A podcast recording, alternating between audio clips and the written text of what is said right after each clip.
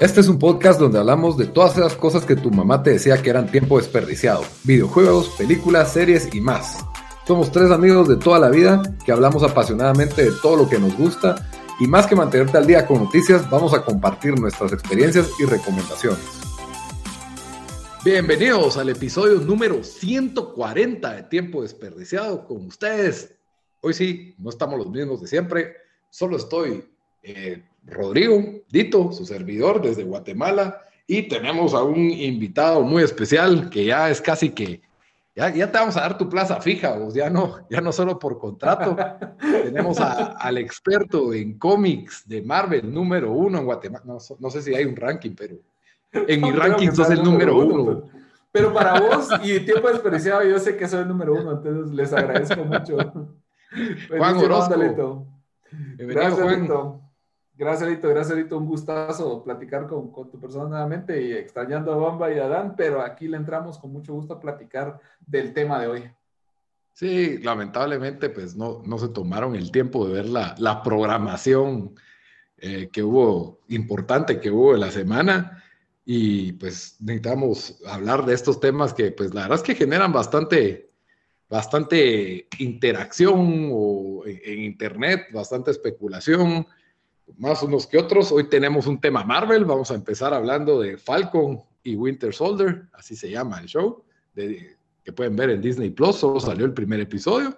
Y después, pues vamos a darnos ahí, nos vamos a tomar un tiempito platicando de lo que fue el Justice League, el Snyder Cut o el, la, la edición del director Zack Snyder, que pues la tenía como un pendiente. Ahí vamos a hablar de de las razones de, de dónde sale este Snyder Cut, pero más que todo, pues nuestras opiniones, porque para ver datos interesantes, ahí está el Internet, Google y todo lo que quiera. Mojo, los 10 cambios más importantes. De... hay, hay, demasiado en Internet sobre esto, así que realmente aquí pues venimos a platicarla y si ustedes quieren pues interactuar con nosotros. Les recuerdo que estamos en redes sociales, estamos en Instagram y en Facebook como Tiempo Desperdiciado. Ahí nos pueden comentar qué pensaron ustedes de Falcon and the Winter Soldier, qué pensaron ustedes del Snyder Cut de Justice League, qué pensaron de lo que nosotros pensamos de estas, de estas dos cosas. Y también estamos en Twitter como T Desperdiciado. Ahí también nos encuentran. Ya saben que este show lo pueden escuchar en todas las principales plataformas de audio. Estamos en iTunes Podcast, estamos en Spotify, estamos en SoundCloud, estamos también en Stitcher. En todas nos encuentran como tiempo desperdiciado. Ahí no hay pierde. El logo que tiene la tele, el control y el cuento de cine. Ahí, ahí no, no hay pierde. Pero bueno, Juan, vamos a entrar en tu, en tu territorio de dominio con la serie de Falcon and the Winter Soldier, que quiera que no, son dos personajes secundarios, se podría decir, eh, con, solo con, pues yo, eh, pues, tengo conocimiento un poco del cómic, de, de, dónde vienen estos personajes, ahorita vos nos vas a explicar de, de dónde salen detalladamente, pero para los que hemos visto, la mayoría de gente que solo ha visto el universo cinemático Marvel, igual eh, quiera que no, pues eh, ambos han salido en, las películas del Capitán América y pues quiera que no se han reunido también en, pasajes en los Avengers, especialmente en Endgame y, e Infinity War. Y si no estoy mal, desde el Falcon creo que aparece desde Winter Soldier, si no estoy mal. Vale, en Winter Soldier apareció y, me parece muy interesante la forma que, incorporaron a, a Falcon en el en el universo Marvel porque no se metieron mucho a detalle en su, porque su origen es hasta cierto punto tiene un par de cosas que son algo como corny o algo así muy cursis que, que tiene, digamos, Sam Wilson originalmente en las cómics, digamos, su papá era un ministro y él vivía en el, en el vecindario de Harlem, en, un lugar muy, muy, muy rudo.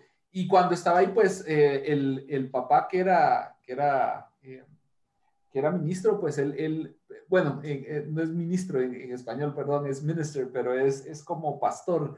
Era pastor en, en, Harlem, entonces él trató de, de separar a dos, dos rivales eh, de, unas, de unas maras y lo mataron. Y después mataron a su mamá. Entonces su, su, su pasado estaba como que algo lleno de tragedias. Ajá, y también y él tenía una hermana que, que le tocó cuidar. Eh, luego, eventualmente, por, por los azares del destino, se volvió, se, se volvió criminal y tomó el, la, hermana. No, él, él eh, Sam Wilson, ah, de Falcon, y se volvió un personaje que se llama Snap, que era como un, del, de la, de, un gángster, ¿no? Entonces, ahí cuando él estaba eh, entre sus, sus aventuras, pues eh, el Red Skull lo utilizó como para lo convenció o lo manipuló para que atacara a Capitán América y, y le utilizó el, el, cubo cósmico para darle poderes a, a, este Sam Wilson de que él podía hablar con los pájaros o con las aves.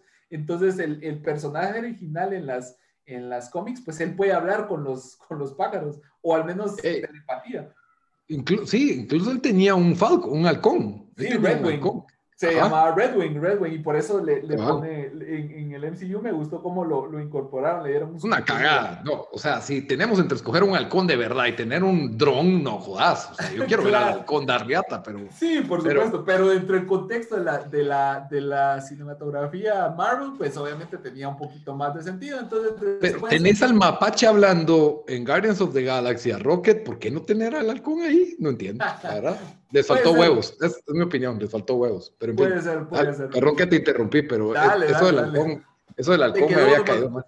¿No te pareció que no salió el halcón? Y, tenía unas alas que sacaba su traje, si no estoy mal, así como de, de, tela.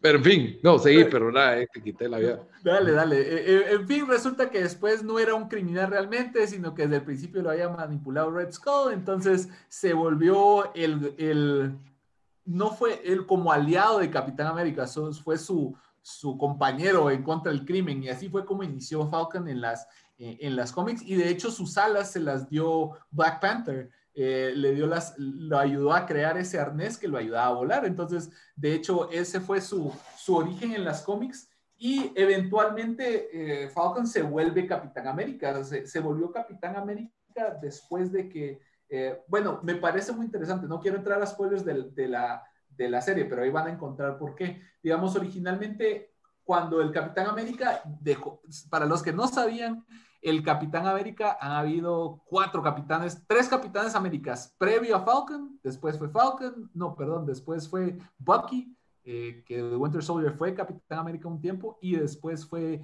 eh, The Falcon, Capitán América. Entonces, el primer, el primer bueno, el, primer Capitán América obviamente fue, fue Steve Rogers, que todos extrañamos a Steve Rogers ahora después de la serie, pero él fue el primer Capitán América. Después, cuando él dejó de ser Capitán América por, porque se volvió Nomad, que se decepcionó de, la, de, cómo manipulaba el gobierno. de hecho, había una, hay, una, eh, había una organización dentro del gobierno que se encargaba de, de manejar a los a los superhéroes y no le gustó cómo le están manipulando, entonces dejó de serlo. Entonces, Pareció a, la trama de Winter Soldier.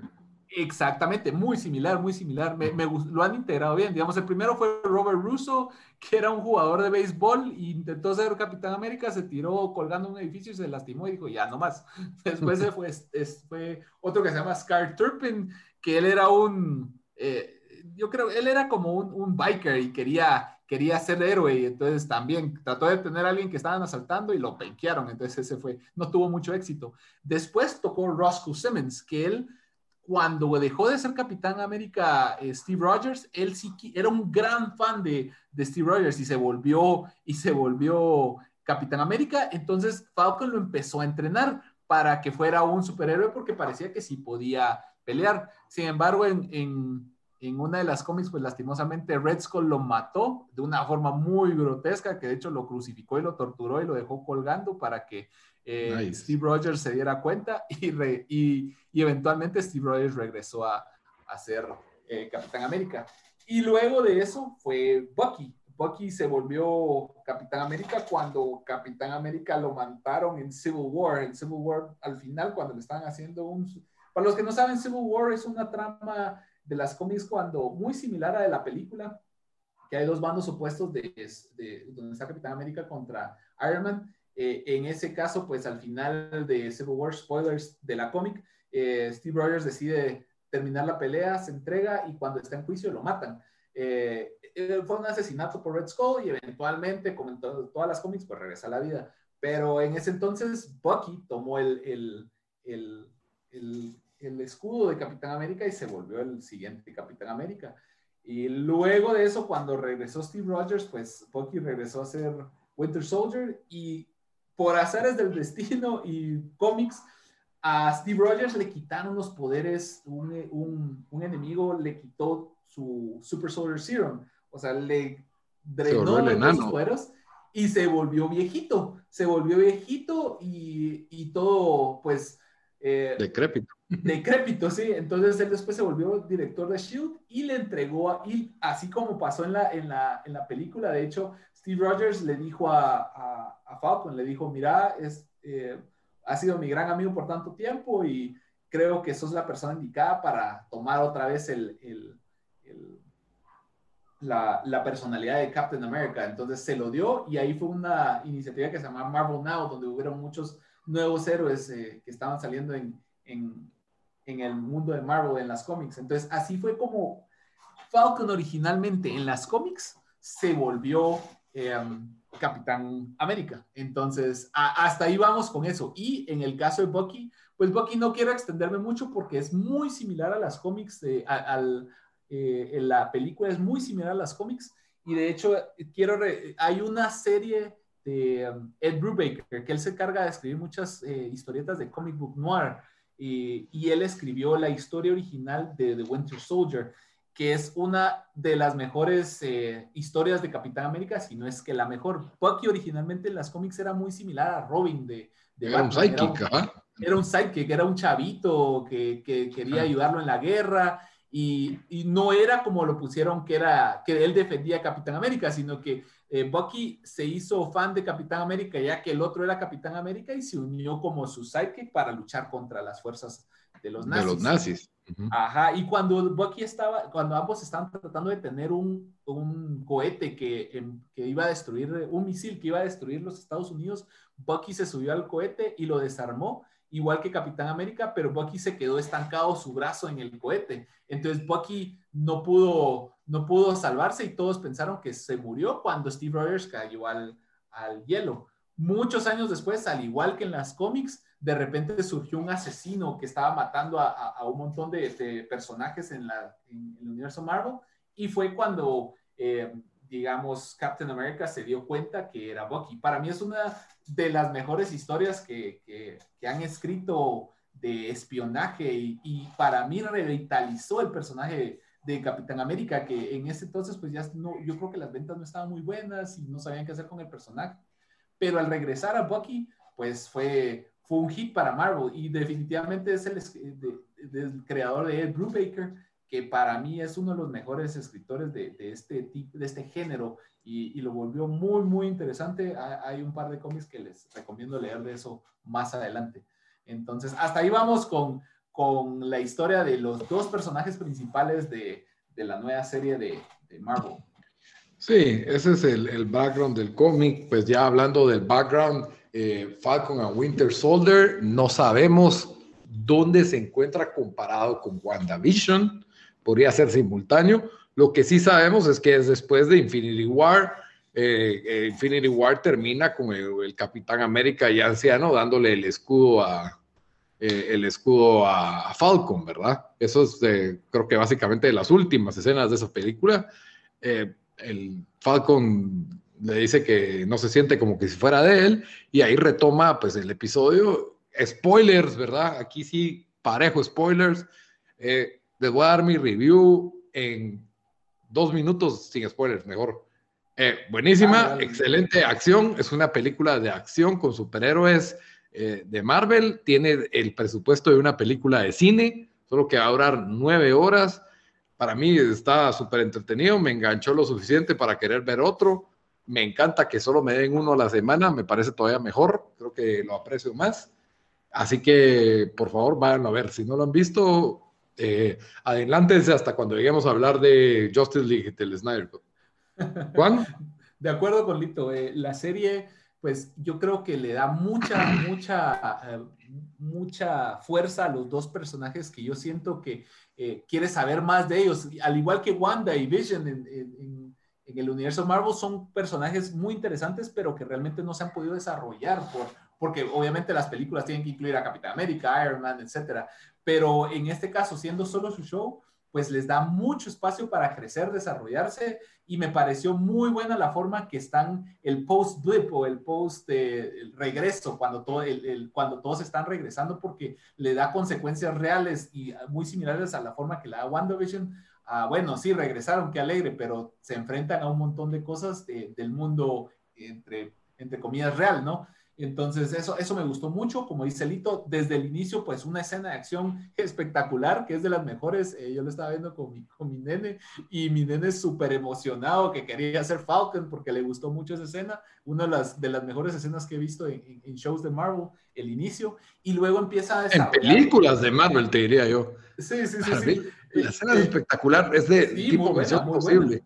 Exacto, exacto. Entonces, muy buena y también eh, después de eso te engancha con eso y al mismo tiempo empieza a desarrollar los personajes, la, parte más emocional. Eh, eh, empiezas a conocerlos no solo como, ah, son, son expertos en artes marciales o superhéroes o, tienen esas habilidades, sino mirar su parte humana y es lo que le da como que la carne al, a la serie. Porque si te enganchan las, las escenas de acción, que son espectaculares, al mismo tiempo tiene esa esa conexión emocional con sus personajes que decís, uh, esto va a estar bueno, esto después más, más tarde, esto va a tener, va, va a estar muy interesante. Entonces, yo para mí súper recomiendo Falcon and the Winter Soldier, vayan a verlo en, en Disney Plus. Y otra cosa que, que, que, se me olvidó decirte, Lito, que estaba viendo que el timeline es, primero fue WandaVision, que fue tres semanas después de, de Endgame y Winter Soldier es como seis meses o un par de meses después de, de, de Endgame. Entonces lo vi en... ah, de Endgame, sí, De Endgame, ajá, ajá, Entonces ahí estamos. Yo la recomiendo, me gustó mucho y,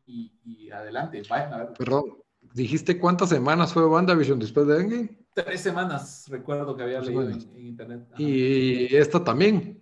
No, eh, Winter Soldier es, seis, eh, es meses, es como cuatro o cinco meses después. Ya. Ok, sí, yo creo que yo dije mal Infinity War creyendo decir Endgame. Se me había olvidado ah. cuál, cuál era primero y cuál era después. Pero sí, gracias por la corrección. Eh, entonces, eh, eso fue lo que vimos. Ahora sí, spoilers. Los primeros cinco minutos son mejor que todo el Snyder Cut. Así te lo dejo. Estoy totalmente de acuerdo. Totalmente de acuerdo. Son, son, mejores que la mitad de las películas del MCU, en mi opinión. Eh, para los, los Snyder Cut fans y para los otros seguidores del MCU, pero, pero sí, fue muy buena. Eh, ah, no me tiren basura. fue excelente. Ah, no, no me amenacen con matar a mi perro, por favor, porque hace que los fans de DC son medio violentos en internet. Sí, más con el Snyder Cut. Nosotros nunca, nunca hicimos review de Justice League, porque cuando empezamos el podcast, pues ya había pasado Justice League, así que nunca lo hicimos, pero, pero bueno, ahorita hablemos de Marvel, hablemos de Falcon and the Winter Soldier. Eh, tiene básicamente dos tramas, las cuales de momento van de forma paralela, no, no se han unido y le agregan un tercer arco, diría yo, pero básicamente tenemos a, Falcon con su super escena de acción y, y, luego va que, bueno, él no siente que el escudo le corresponde a él, no sé, tal vez alguna cuestión de autoestima con Falcon o que pues la verdad es de que ese escudo, a mi criterio, en mi lógica, es para que lo use un ser subnormal con superpoderes que tenga la fuerza para tirar ese pedazo de vibranium de arriba para abajo. Que por cierto, pues me molesta un poco que el, eh, el, el, universo Marvel hace trampa con el vibranium, porque el vibranium te puede servir para resucitar gente, te puede servir para viajar en el tiempo, te puede servir, o sea, sirve para, todo, el vibranium. Entonces, bueno, eh, el, hasta donde sabemos, eh, eh, Falcon, ¿cómo se llama? Perdón el nombre, Wilson. Eh, Sam Wilson, Sam Wilson es Falcon. Sam Wilson, solo es un humano, es un soldado, ¿verdad? muy entrenado. Pero sí es humano. Ajá, es totalmente humano. Entonces, pues bueno, tal vez por eso no tiene la comodidad de, de sacarle el jugo a ese escudo y decide que se va a donar a un museo aquí es donde a mi criterio pues ya viene el estilo Marvel de darle la trama y nos insertan en su drama en su drama familiar, ¿verdad? En que tiene una hermana que va a perder el barco, el barco que es una hipoteca. Y, a mí no me molesta creo que es un poco inoriginal, pero, pero no me molesta. O sea, me gusta la idea de que, pues la verdad es de que nunca nos pudimos pensar cuánto gana un Avenger, o a lo mejor Eso solo me parece interesante, eso me parece vivían del subsidio de Tony Stark. Ah, eh, eh, ¿qué, ¿Qué pasó por ahí? Eh, por el otro lado, pues tenemos al Winter Soldier en terapia, algo que me parece totalmente lógico. Eh, pues él estaba regresando de que él fue, estuvo desaparecido durante cinco años. Bueno, eh, Falcon también, ambos fueron desaparecidos durante esos cinco años. Sí, así es, así es. Y totalmente de acuerdo con vos. Sí, sí, sí. De hecho, cinco años estuvo fuera Falcon y Bucky, porque los dos los, los deshicieron. De hecho, el, primero en desaparecer cuando después del snap fue, fue Bucky, que se le quedó viendo a, a, Capitán América y le hizo carita de te voy a extrañar y desapareció, ¿no? Entonces, eh, y me parece, mira, a mí las dos, las dos historias me, me, parecen interesantes, pero debo de ser honesto y me parece mucho más fuerte, sólida e interesante la trama de, de Winter Soldier, o sea, el cargar no solo, o sea, es cierto, el, otro tiene unos problemas económicos, yo creo que con los que la mayoría de gente se puede identificar, digamos. Tipo Peter Parker, que también no puede. El hombre que trabaja duro, que, que se enfrenta a, a, a, las instituciones, eh, que, que, obviamente, pues, eh, por ser un tema, eh, no quiero entrar mucho en detalle, pero hasta cierto punto se, siente un tema racial de, de, tal vez no discriminación, pero... Su familia es de Luisiana, donde es típicamente negro y, tiene un restaurante, o no sé, él ya te daba algún tipo de, o quería que se volviera un restaurante, no, no y, Ajá, y, de, y, de, hecho que su papá ya había probado muchas veces con los bancos y la hermana dice, es que tú no entiendes, o sea, tú piensas que porque vienen esos Avengers te, te, te, van a apoyar y realmente yo lo vi con mi papá que la vida no es así, ellos no nos apoyan a nosotros. Entonces, sí tiene como un tema que es muy válido y relevante en la, en la época actual y me parece interesante, pero eh, digamos la trama que a mí me interesó mucho fue la de Winter Soldier, como decís vos, muy lógico que está en, en tienen que, eh, la, de hecho la mayoría de los superhéroes necesitan terapia, pues obviamente, pero Winter Soldier específicamente es un soldado que está que debe ser tratado por un psiquiatra especializado. Y lo interesante de esto es, y, y, lo, la forma que regresa a la, a la, historia tanto de Winter Soldier como Endgame, que él dice, cuando él le dice a Tony Stark, eh, Tony Stark le dice, y te acuerdo de todos, y, y, él le dice, yo los recuerdo a todos. Entonces es algo con el que él vive. Entonces, si bien él no estaba en control de sus, de sus acciones, él tiene la memoria de todo lo que ha hecho en su, en su vida y a la gente que ha matado. Entonces, y, y, eso me pareció más interesante aún cuando en, la, en su historia pues se ve que él está cuidando a un, a un viejito y es muy amable con él y se hace cuates. El viejito le dice, anda a salir con esta chava, sale con la chava y cuando empiezan a hablar, pues empiezan a hablar del viejito que le llama mucho la atención, que qué buena onda, cómo es con él, desde que él perdió a su hijo y ahí él hace, hace cara, eh, el de Winter Soldier, de que le afecta, ¿no? Y eh, es porque en una de sus, de sus pesadillas se ve como él está matando un montón de agentes que, o X, Y del gobierno que tiene que matar y de puro, pura mala suerte hay un chavo ahí que, que él muy inocentemente quería entrar a su cuarto y solo lo vio y le temblaba la mano y vino y lo mató, ¿no? Entonces se... Bueno, no, no, no, para, para, para, para, para, para. Creemos que lo mató, pero no vimos que lo mató.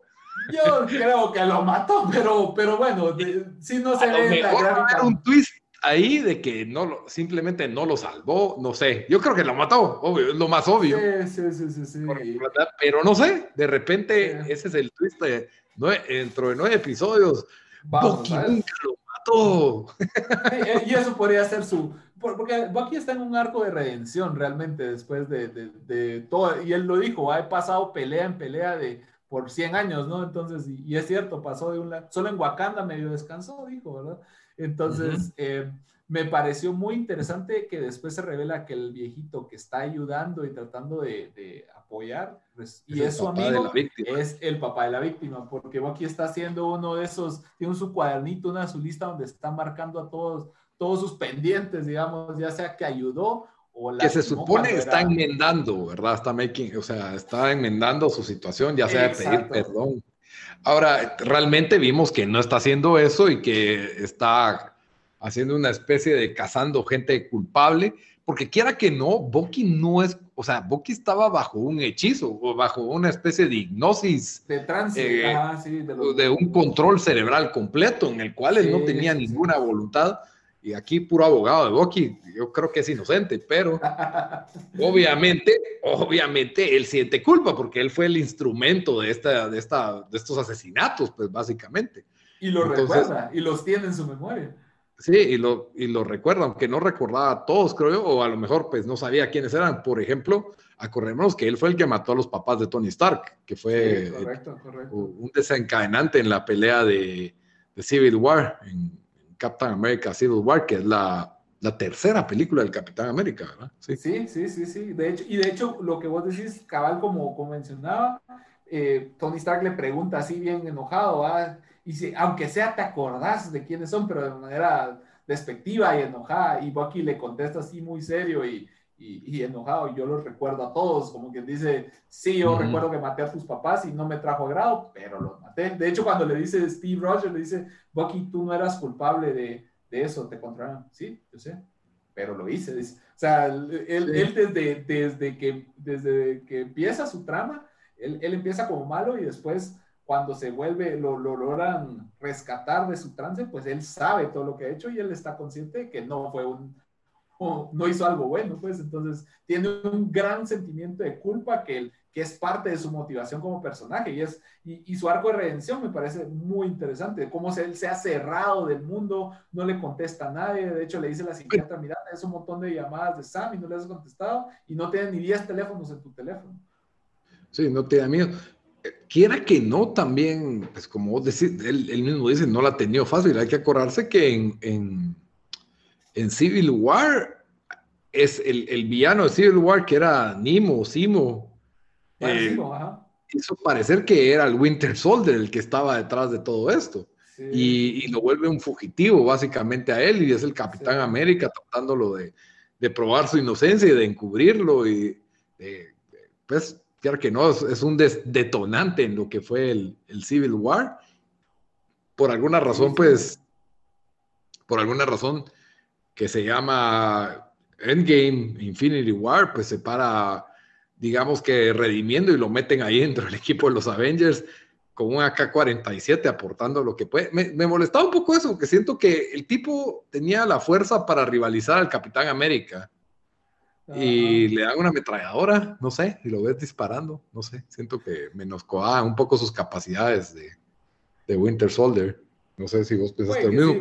pero, pero, era una guerra, entonces más de alguien se estaba echando ahí, entonces tiene buena pues puntería, más de alguien se quebró con la, con la machine, porque Rocket también hacía lo mismo, ¿no? Tenía su pistolita y estaba disparando. No, pero Rocket es un mapache que no tiene poder, es un mapache que hace armas, pues, pero es súper impresionante para un mapache, pero,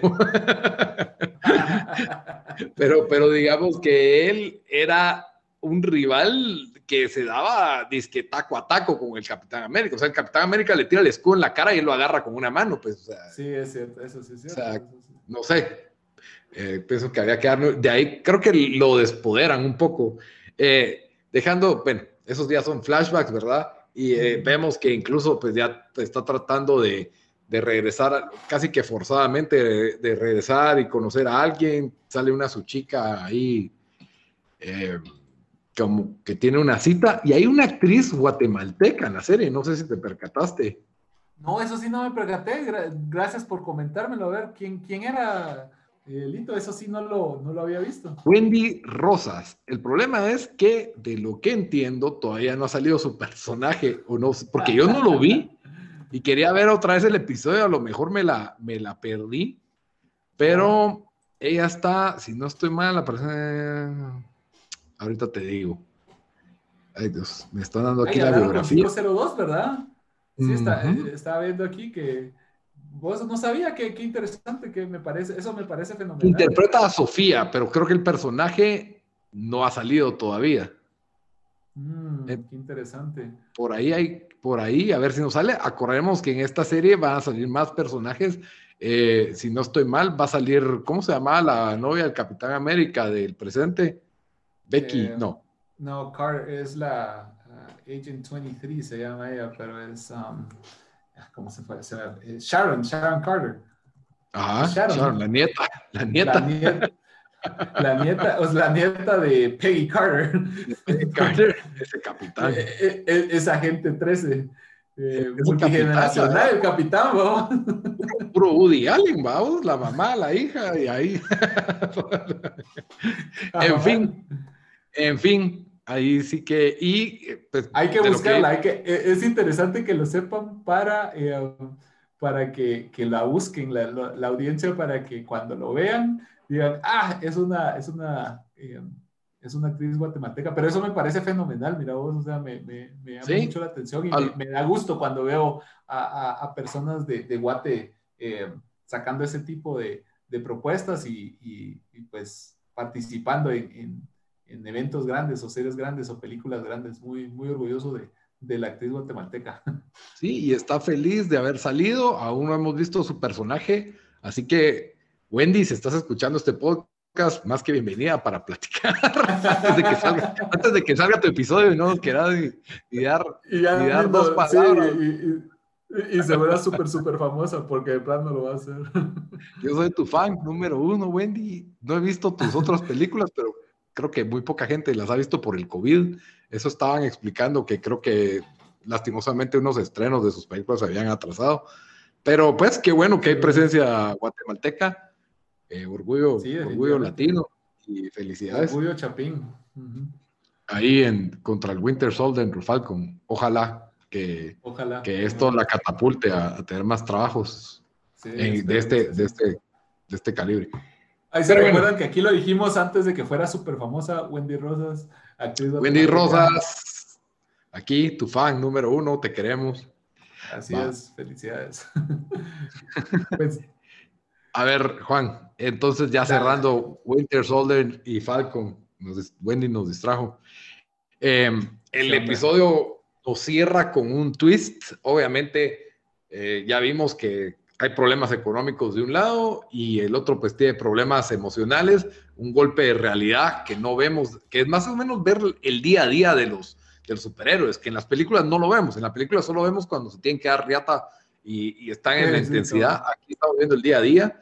Y la serie pues nos cierra con un giro inesperado, eh, viendo las noticias de que hay un nuevo Capitán América y le dieron el escudo del Capitán América, lo cual indigna un poco a Falcon porque él había dado el escudo para que se quedara en el museo, fuera conservado, pero ya sabemos que el gobierno dice no vamos a enterrar un billón de dólares de vibranium por ahí, así que le quieren dar uso. Y tenemos un nuevo Capitán América que no es la mitad de guapo de lo que es Chris Evans. Y incluso estaban molestando que parecía el viejito de Op con el traje del Sí, yo vi los, yo vi los memes, pobrecito. De, de hecho, el, el, actor que salió ahí es el hijo de Kurt Russell. Eh, Kurt ah, Russell, si no lo conocen, es el que salió como Higo de Living Planet. Entonces. Eh, ¿En dónde? Higo de Living Planet. Eh, Kurt Russell salió en Guardians of the Galaxy. Ah, ya, ya, ya. Sí, es que Russell tiene una carrera impresionante como para que vayas a buscar un papelucho de, de, Guardians of the Galaxy 2, que para mí es casi que irrelevante esa película, pero, pero ok, sí, está bien que la mantuviste dentro del universo Marvel, buen, buen, tiro. Sí, sí, sí, obviamente pues hay mucho que decir de, de, de Russell, porque actorazo pues, pero, o al menos es un ícono, pero, pero no... ¿Es Snake en Escape from LA? No sé si... Sí, sí, sí, sí, sí, por supuesto. Ahora, Wyatt Russell, hablemos de Wyatt Russell. ¿Qué otras películas ha hecho Wyatt Russell? Porque a mí se me hace conocida la cara, pero creo que no es tan. Yo creo que ha salido en algunas, pero nunca. ¿Qué cara de malo? Pues, pues no creo que, mira, mira, yo creo que cuando salió todo el mundo lo vio y lo vas a comparar con Chris Evans, o sea, solo que pusieras a, no sé, a, Henry Cavill ahí a, ocupar el papel de, de Capitán América, solo ahí hubieras tenido una reacción positiva. Cualquier persona que, se, que reemplace a Chris Evans como Capitán América, obviamente ibas a tener una reacción negativa por todo el mundo. Y creo que eso era parte del, del, del, twist que, que, por lo que peleaban los, los, los productores de, de, Marvel. Entonces, eh, y de hecho, me, me, para darles un poquito de, de background de ¿y este quién es? O sea, ¿y, este qué, de, qué huevo proviene o, qué onda?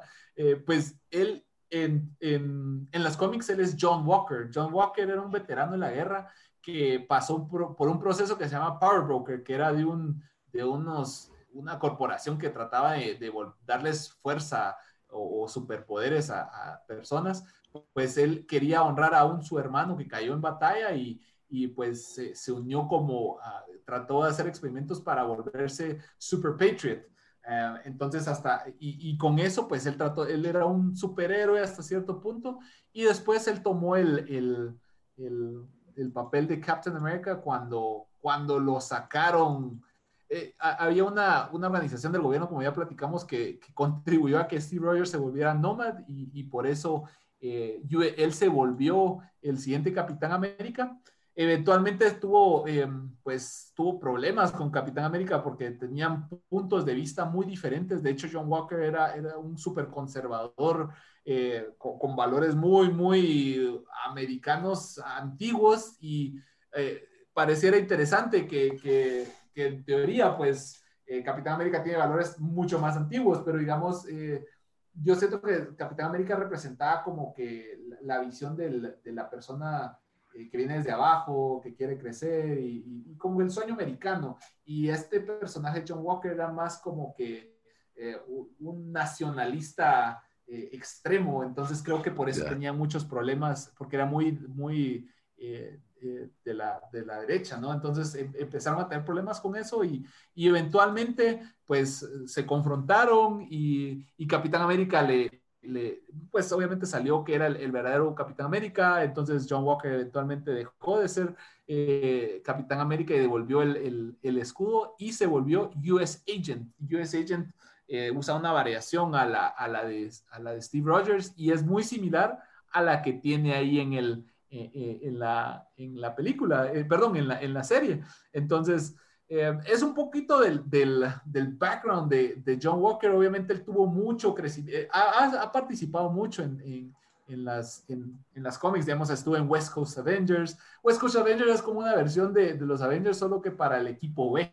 Entonces, eh, pero ahí estaba Vision y Wanda, entonces no hay que descartarlos todavía. después tuvo mucho tiempo donde tuvo muchas aventuras con ellos. De hecho, hubo un momento donde se me parece interesante que podría salir más adelante que él cuando, eh, cuando Falcon era Capitán América, eh, pues por, por, ciertas manipulaciones de, de, enemigos, pues llegó a decirle a Sam, tú no eres digno del, del, escudo, devuélvemelo, se pelearon y de hecho, obviamente Sam es un ser humano normal y John Walker es, un, es un, una persona con, con, poderes, entonces por poco le ganas, si no es porque eh, este, Falcon logra usar sus habilidades para, eh, con, los, con las aves para, para derrotarlo. Entonces, sí hay un poquito de esa enemistad entre los, entre los personajes en las cómics. Si no enemistad, al menos sí, sí conflicto. Entonces, me parece interesante cómo lo van a manejar más adelante, porque, porque John Walker en, las cómics, pues sí es como el, el, el segundo tal vez no es, ha habido muchos Capitán América, pero digamos, este, este es el, como uno de los personajes más reconocidos en, la, en el mainstream de Marvel, que se volvió Capitán América y luego US Agent.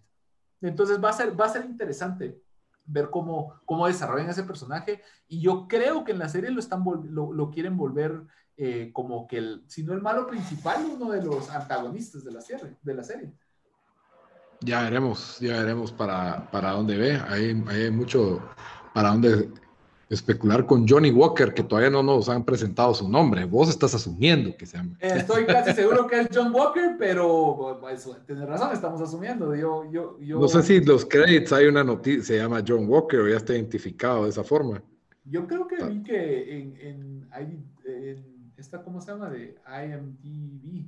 IMDb, sí, pues. Ajá, de que era su, su personaje, era Captain America, John, John Walker, pero eh, vamos a ver qué. Él tuvo un muy buen papel, este actor Russell, en la película Overlord. No sé si la viste, es una buena película de soldados de la Segunda Guerra ah, Mundial. Ah, sí, sí, sí. No la vi, pero vi los, vi los. Yo no soy muy de, de, de, digamos, de películas de terror, pero sí se miraba muy interesante. Pero eso es más acción, terror, no es terror, terror, pero bueno. Ah, es así, masacre buena. En fin. Miren, eh, Winter Soldier y Captain Falcon. Miren Falcon al Winter Soldier. Captain Falcon, era un, era un héroe que salía en Scooby-Doo, ¿no? No, Captain Falcon era el de F-Zero, el de F-Zero. ¿Te acuerdas de F-Zero? Eh. Ah, bueno, un videojuego. Ahí sale. Sí, sí, sí, un videojuego. Sí, sí, sí, Captain Falcon. En, Smash Bros. también salía. Sí, en fin. sí, ya sé cuál es, ya sé cuál es. Sí, lo he visto. ya estoy cansado. Pero bueno, hablemos, hablemos de Justice League de Snyder Cut, que se supone venía a ser el padrino de las películas de superhéroes. Cuatro horas esa babosa. Cuatro horas nos estaban ofreciendo y que, se, que era una sola película, no era una serie, y que Snyder Cut tuvo toda la libertad de poner todo el material, incluso firmó escenas adicionales, porque obviamente necesitaba agregar escenas para terminar y concluir esta mega narrativa que estaba pendiente. Especialmente pues, después de que Justice League, la película que se estrenó en el 2017, digamos que decepcionó a muchos fanáticos, decepcionó especialmente a los críticos de cine, y todos supimos la historia de que por la tragedia familiar que él vivió no pudo terminar el rodaje, se la conceden a Josh Whedon y básicamente le piden la tarea imposible de hacer que el material de Snyder se viera como una película de Marvel. De Marvel, sí. Cortando aquí, cortando allá y agregando un par de chapuces y que iba a funcionar. Y aceptémoslo, o sea, yo se los digo, yo soy primero más fan de DC que de Marvel originalmente. Eso, eso de una vez lo admito aquí. Mi héroe favorito de todos los tiempos es Superman. O sea que ya, con que esté Superman ahí, yo voy a ver esa babosada y me, y me la voy a disfrutar a todo esto. Me la voy a disfrutar, por más de que esté un poco molesto con lo que vi, con lo que me pareció, me la voy a disfrutar, me la paso bien, porque eso hace en mí una película de superhéroes donde está Superman y donde está Justice League, que no sé ustedes, pero yo oigo la música de los super amigos de la caricatura vieja y, se me ponen los pelos de punta. O sea, a mí me encantan estos personajes. Así que puedo ver un mojón de popó ahí con los super amigos y yo me voy a disfrutar esa, o sea. Ahora bien, tenía una expectativa súper alta yo de esta película, porque bueno, eh, bueno, no tan, no tan alta porque no me ha gustado lo que habla Snyder Cut, pero dije, le dieron toda la libertad.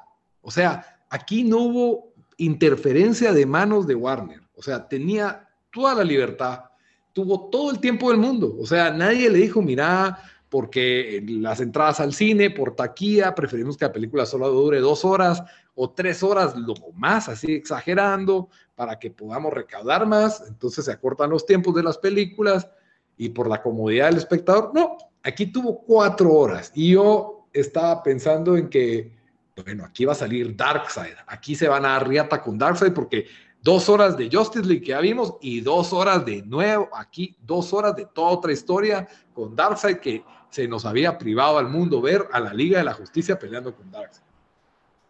Pero no, no, eso no es el Snyder Code. El Snyder Code es la misma babosada de 2017, le cambias un poco el tono, le quitas algunas de las buenas escenas que tenía la película de 2017 le agregas otras que no sirven para nada, pero que son buenas, no agregan a la historia, a eso me refiero, pero son, son buenas escenas, y ahí está, es el mismo, berrunche y aprovechó para volverlo en un trailer para que le devuelvan esta trilogía y que se deje de pajas que él no quiere y que esto ya se murió. O sea, él está buscando que así como los fanáticos lograron conseguir un Snyder Cut, le dejen terminar su trilogía Snyder no sé, ya, perdón Juan, me desahogué mucho eh, hablando de, es un poco visceral el tema para mí. En fin, mira, Juan, contame, ¿qué esperabas vos de la película? ¿Qué, qué expectativas tenías vos de este Snyder? Mira, honestamente, yo creo que no, no la voy a ver tan visceral porque mis expectativas eran sumamente bajas. O sea, después de la Ah, no, quiero, no quiero decir nada, nada extremadamente pesado, pero realmente la primera película de Justice League fue una porquería, o sea, fue, fue una de las peores películas de superhéroes. Tal vez no tan malo como Suicide Squad, pero sí fue mala, o sea, y me dio lástima porque los personajes tienen potencial, como vos decís. O sea, yo soy más fan de Marvel, pero también me encanta el, universo DC. O sea, eh, yo tengo una, una caja solo de Marvel, pero también tengo una solo de DC. Me parecen unos personajes con mucho potencial, son épicos, tienen para una, una película, eh, digamos, cuando los utiliza todos para que fuera una, una obra maestra. Y pues obviamente Justice League, la, la, versión original, pues no es nada, nada de lo que, de lo que se puede valorar eh, como una película de, de cómics, ¿no? Pero eh, mis expectativas para esa película por eso eran muy bajas. Entonces yo, yo desde el principio decía, bueno, ¿qué, ¿qué, tanto puede variar esto para que lo, lo, vuelva una película buena o decente? De hecho, ya desde, ya solo con, con venir después de Batman vs. Superman, que tenía tanto potencial y la regaron, a mi criterio, eh, no, no esperaba mayor cosa de, de The Snyder Cut. y, te voy a decir, Lito, si, si bien no me pareció una película magnífica, en, algo te tengo que decir que para mí es mucho, mucho mejor que la original. O sea, es, cierto, tampoco va a ser una show película y tiene mucho, mucho, mucho que criticar, pero en sí, para mí personalmente sí es mucho mejor y más coherente que, al menos en la línea de lo que traía Snyder, ¿no? Es más lógico de lo que, lo que recibimos. Entonces, para mí sí es una, una mejora, una mejora considerable. No estoy diciendo que es una excelente película, pero sí, eh, para mí, a mi criterio, sí mejoró la película eh, mucho más. Ahora, aquí es donde yo vengo y defiendo a Joss Whedon. O sea, la otra película es mala por las cuestiones que pasaron. O sea, yo no puedo culpar a que Joss Whedon se le hizo la tarea imposible de que ok, reducime esto de cuatro horas a dos, ¿verdad? Y que tengas Y luego a este Superman deprimente que tenemos, a este psicópata que se llama Batman, que vimos en Batman vs. Superman, tenés que volverlo en una película para niños tipo de Marvel. Entonces, haciendo ese remache y haciendo chapuces de un lado a otro, no iba a salir un buen producto. Considerando todo eso, yo le puedo perdonar muchas cosas a esa película. ¿ya? Eh, y, que el villano le salió malo y garra, pero aún así habían escenas rescatables en esa película que yo creo que algunas fueron buenas, otras no tan buenas, tiene cosas que no eran buenas. Ahora, empecemos hablando para que nos conozcan qué pensábamos del Snyder Cut un poco. Así, dame en un minuto, Juan, ¿qué pensaste de Man of Steel y Batman vs. Superman? Que es básicamente el Snyderverse antes de Justice. Sí, sí, sí. Mira, yo siento que primero, Man of Steel, a mí personalmente me gustó, me gustó, no me encantó, pero sí, digamos, la batalla final épica fue buena. Eh, el, para mí, para mí personalmente, a mí sí me gusta Jim, eh, este Henry Cavill. Ajá, a mí me gusta, a mí me gusta su interpretación y siento que lo desperdiciaron con la historia porque es un muy buen, a mi criterio lo interpretó bien y pues obviamente tiene el, físico para ser Superman, entonces sí me da la impresión de un Superman épico. La batalla final también me pareció buena, eh, el principio que, donde él era, digamos, que la escena de que viene de otro planeta, a mí me pareció buena. Si de algo peca esta película, siento que es de ser Snyder, es demasiado oscura para el personaje, un personaje que, que tiene que inspirar como, como Superman. Pero digamos, de la, eh, si me pones a coger entre Superman vs. Batman y, Man of Steel, prefiero Man of Steel mil, veces. Y de hecho, eh, en, esta, la de Batman Superman, ay, el, el, final, eh, o sea, tiene cosas rescatables como la batalla entre, esto, entre los dos personajes, pero Batman totalmente fuera de personaje, como vos decís, un psicópata, que se hayan reconciliado por decir el nombre de Marta, oh, y no sé, o sea no quiero, no quiero ser demasiado pesado, pero voy a tratar de decir solo los puntos positivos de cada una. En Man of Steel, la punto positivo es que me gustó la interpretación del actor, las escenas son épicas, las batallas son épicas y sí tiene ese, ese toque de, de que es un extraterrestre súper poderoso y las escenas de acción me parecieron muy buenas. La conexión entre Superman y Luisa o de Clark y Luisa también me gustó y los malos, la interpretación de los malos, este eh, General Zod y, y eh, Fayoka, creo yo, y, y, eh, y los, los enemigos pues a mi criterio me gustó mucho. Y en Batman vs. Superman, me, la verdad hay una escena cuando, cuando Batman pelea contra un montón de malos, cuando rescata a Martha. Esa, para mí esa es una excelente interpretación de Batman de, de fuerza pura, bruta contra un montón de malos y los deshace. Eh, eh, la interpretación de, de, Alfred, de Batfleck a mí no fue tan mala, o sea, es la mejor, pero tampoco fue tan mala. La interpretación de, Jeremy Irons como Alfred también fue buena. Eh, la aparición de Wonder Woman, la forma en que lo hizo y, la interpretación de Gal Gadot, fue, acuérdense que esa fue la película que nos trajo a Diana Prince en su interpretación de Gal Gadot, entonces eso para mí también fue lo más rescatable de la película.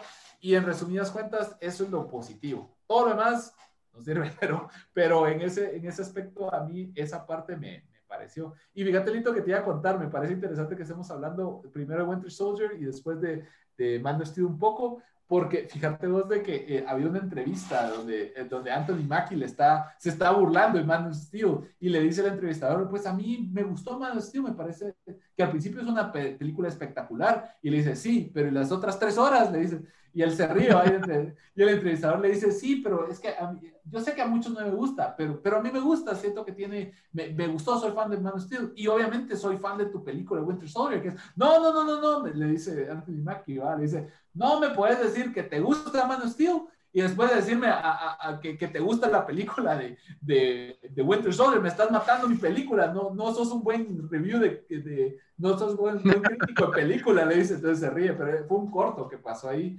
que, que, me dio mucha, mucha risa y me pareció interesante, pero ese es mi punto de vista. Obviamente es Snyder, vamos, entonces si viste Watchmen y te gustó, las cosas buenas de Watchmen las vas a ver en, en Man of Steel y, y en, en Batman vs. Superman, pero también las cosas malas las vas a ver en ambas películas. Ahora, aquí hay una, aquí es donde yo, yo difiero. A mí me gustó Watchmen y hasta admito, me gustó 300. Snyder hizo un buen trabajo con el material del cómic que tenía, que son cómics que tienen una historia bastante cerrada y a mí me parece que hizo una buena transmisión del cómic a la pantalla.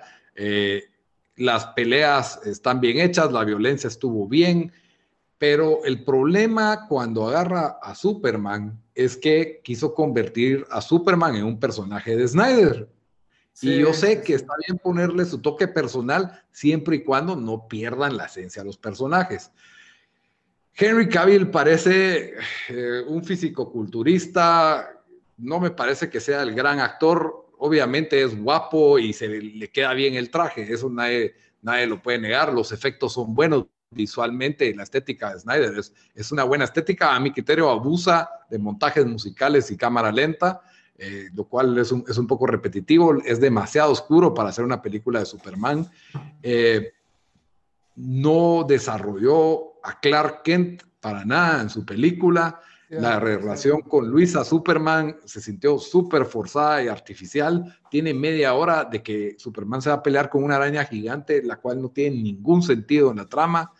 Eh, Man of Steel para mí tiene muchos defectos, prometía mucho, eh, y, yo como fanático de Superman quedé un poco decepcionado. La, fuerza de Superman no viene del gimnasio, viene de que el sol le pega en las células.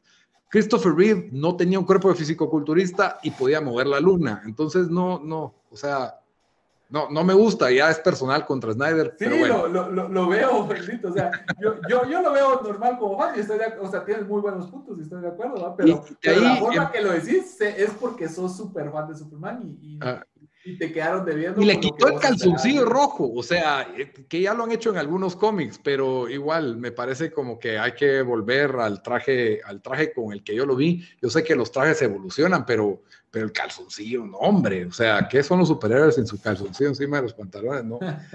O sea, Batman ya se lo habían quitado antes, pero Superman había durado para mí bastante con eso. En fin, eh, Batman versus Superman, me encanta. Ben Affleck como Batman me parece que hace una buena interpretación. la, relación que tiene con Alfred es excelente. Esa secuencia de acción es inolvidable, 100 puntos, captura la esencia de Batman. Ok, Batman es un matón, un poco sin mata, o sea, valió mal el código de las cómics. Ok, lo quiso. Yo puedo ver a Batman matando, o sea, para que un, para que un humano sobreviva eso, va, va a matar, se la paso, se la perdono pero las motivaciones para que Batman quiera matar a Superman nunca estuvieron ahí. Eh, o sea, básicamente lo quería asesinar. De ahí Superman no puede decirle, hey, mira, si no te matan, matan, a mi mamá, tenemos que hacer algo. Sí, sí. Eh, y, obviamente, visualmente la pelea estuvo chilera, emula emula un poco al cómic este de Dark Knight Returns. Y, y, la verdad eh, fue, es, es, intenso porque cuando tenés a Superman como un villano, eh, pues la verdad hay una intensidad mayor por la, por la fuerza y la disparidad de los personajes. Encima de le agregan un episodio extra a esa película en que aparece Doomsday, por si había, por si no tenían más, por si querían más. Estamos a Doomsday en una isla. Doomsday tan malo? Eh, un Doomsday pésimo, eh, con pésimos efectos. Gracias a Dios llegó la Mujer Maravilla que, como vos decís, rescató parte de esa última porción de la escena. Y cuando sentimos, matan a Superman, o sea, por si no había suficiente, matan a Superman con Doomsday, como pasó en el cómic. Eh, no, bueno, no de la misma forma que pasó en el cómic, pero inspirado en ese cómic. Y al final nos dan un teaser como que hey, Superman va a revivir. Ya. Eh, entonces, el Snyder no me gusta el tratamiento que le da. ¿Qué vio en Justice League? Vi que Joss Whedon comprende mejor a Superman que Snyder, para empezar. Eh, si Superman, Superman en su última película, en Batman vs. Superman, hasta se le está acusando de genocida. Se le está acusando que había volado el Capitolio. De repente es otra vez, el mundo está en oscuridad porque se murió Superman y todos están tristes. Ok, Justice League ya, ya, ya va a cosas incoherentes, pero se lo perdono porque si se muere Superman en el universo normal, ok, Batman odiaba a Superman y está bien, hicieron un trabajo juntos, bueno, le fue a salvar a la mamá, eh, pelean con Doomsday y ahora Batman es, el, es, es, un personaje que cuenta chistes cada 10 minutos, es el más chistoso en Justice League de las dos, ¿verdad? Eh, es el más positivo eh, en, las dos, pierde totalmente su carácter de ser el escéptico, saliéndose un poco de la esencia de, de, lo que yo considero debería ser el Batman del equipo. Eh, creo que era una oportunidad para ver a Wonder Woman como, como la líder. En fin, eh, eh, ya, esas son críticas que no tienen nada que ver con el Snyderverse que vimos. Bueno, el Snyderverse dura cuatro horas y no salió la pelea con Darkseid que yo esperaba. Es la misma pelea con Steppenwolf, pero le agregamos escenas extras donde sale, ¿cómo se llama? El sirviente de Darkseid no Steppenwolf, pero el, el viejo este, el, viejo, el, el, el, como profeta de Darkseid, por así decirlo, el, el intermediario. Ay, Juan, ¿qué pasó? Mi experto. Es que no lo ubico. No, no. Ah, ya, pues cuando usted como hace llamadas por teléfono a Darkseid, tiene que ah, hablar con... Eh, sí, ya sé quién es y se... Eh, sí, sí, sí, sí, sí, te razón, pero no importa, este con el hoodie. en fin, em, vemos un par de cuestiones así, vemos que hay una intervención indirecta de Darkseid, tenemos la misma trama estúpida de las Doom Boxes, que son como vos decís un McGuffin, nos explicaste bien. yo sí, puse atención. Em, estas cajas que no habíamos visto en ninguna otra película, eh, esta película se llama, Dasad se llama. Dasad, Dasad, sí, Dasad. esta película nos viene a introducir cajas que no habíamos visto en otras películas, como un objeto súper importante que viene a destruir, que tiene la capacidad de destruir el universo. Eh, nos viene a introducir a Aquaman y los Atlanteos, que son otras cosas que no habíamos visto en ninguna otra película, lo cual me, parece, me pareció bueno, la verdad. Jason Momoa como Aquaman, y la introducción A, este, a este mundo bajo de agua, yo lo amé. Después vino Aquaman, me pareció una excelente película, a pesar de que otros difieran de eso.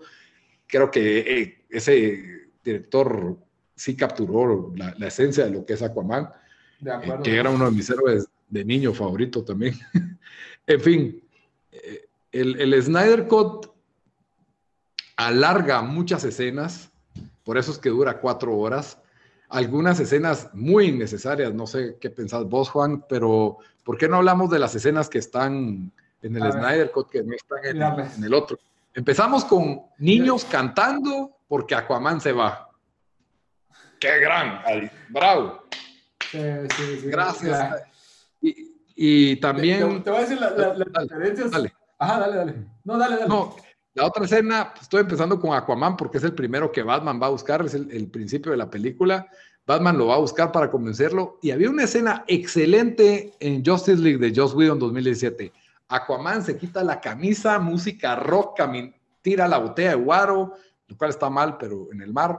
y se tira al agua. Aquí pone una canción bien hueva y de ahí tenemos a niños cantando, no sé, no me gustó. Dale. Bueno, puede ser.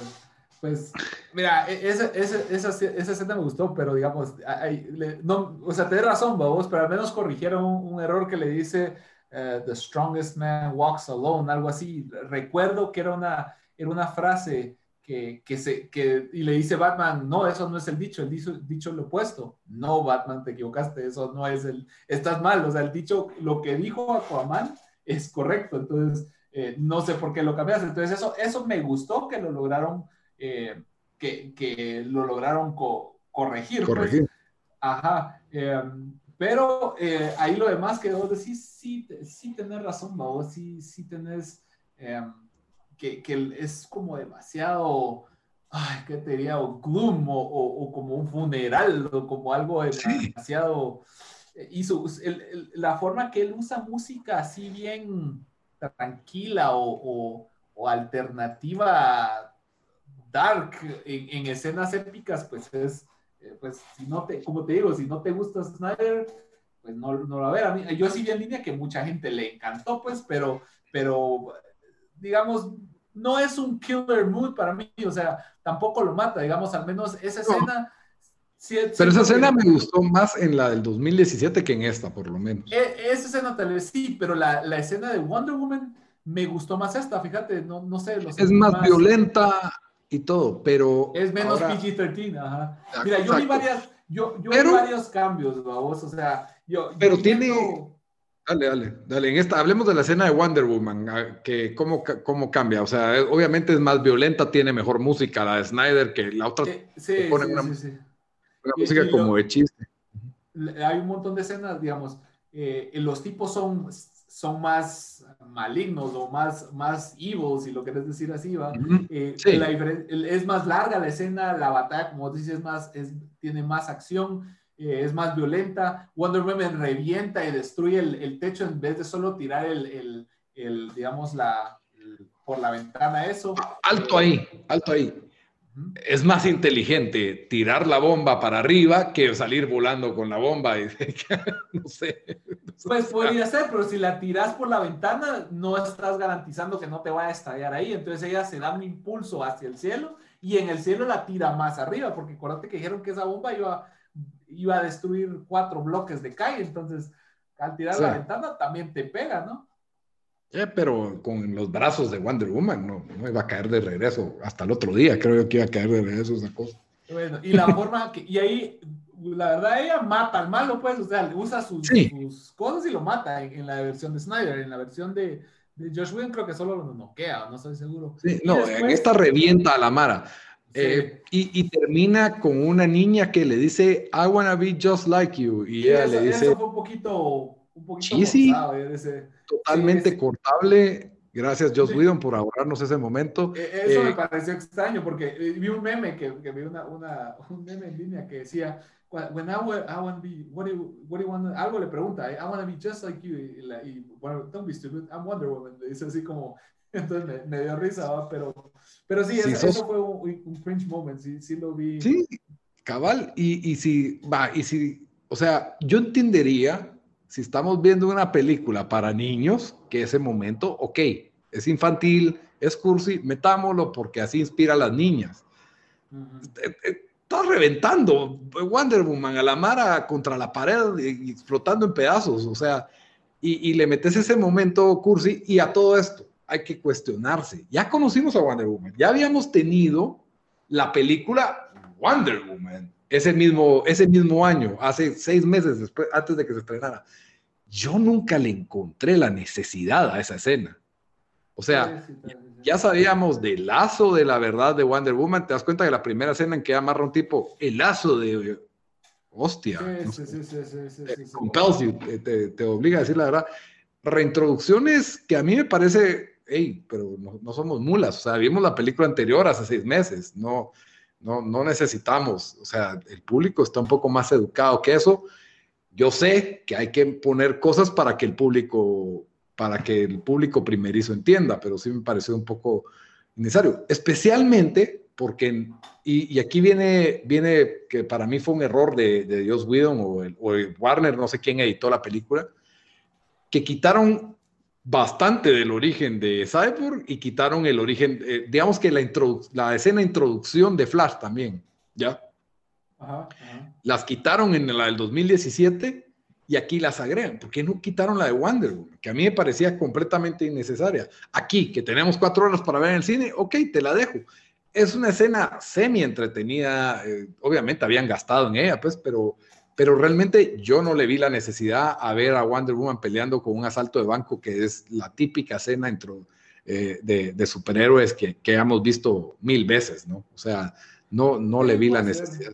Yo creo que quieren, o sea, lo que quieren es como highlight the character, o sea, quieren, quieren resaltar al personaje, o sea, recuérdense que Wonder Woman es, es una dueña de su franquicia, entonces quieren, yo creo que es más por un tema de mercadeo y de, y de promover a, Wonder Woman porque es como, como uno de los personajes claves. Entonces, eh, yo creo que es, es, un tema algo así, tal vez tienes razón, pero a mí la escena no me disgustó, de hecho, o sea, la vi, la vi entretenida, tal vez solo en ese momento cuando dice, tú puedes hacer lo que tú quieras hacer, o sea, hay otras formas más sutiles de decirlo, más, más, no sé, no, y no sido en contra del, del mensaje, no es nada en contra del mensaje, pero este se siente hasta un poquito cursi, entonces, y no iba con la escena. Acaba de matar a alguien con sus brazos y, y, después voltea, ¿qué pasa, niñita? Yo quiero ser como tú, entonces no, no tiene tanta coherencia, pero, pero digamos, si, si yo te digo, Lito, o sea, yo, yo, yo te, noto así muy, muy, muy molesto con The Snyder, pero digamos, yo, yo de las diferencias más fuertes, fuertes que vi que, que le harían pinzazos,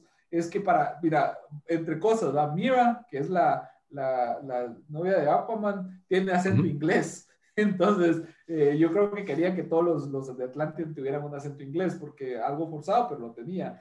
Eh, Luisa Pero eso lo quitaron eso lo quitaron hasta, hasta cuando salió la película Aquaman. En Justice League, la otra también tiene el acento de inglés británico. Ah, pero se, no, pero se oía más fuerte en este. En el otro era como entre inglés y, raro, pero, pero lo quitaron. bueno, pero, pero pues, e, ese es uno de los puntos. ¿va? Eh, eh, el otro es que Luisa Lane no tiene esa su escena ridícula cuando entra, cuando la, la mamá le dice. Eh, eh, Clark siempre dijo que eras muy hambrienta, como que en doble sentido, que me pareció ridícula en el, en el arco de Josh Whedon, que también estoy... Pésima, pésima. Que, quitaron, que la quitaron. El arco de Superman en esta tiene un poquito más de sentido y el arco cambia. Totalmente.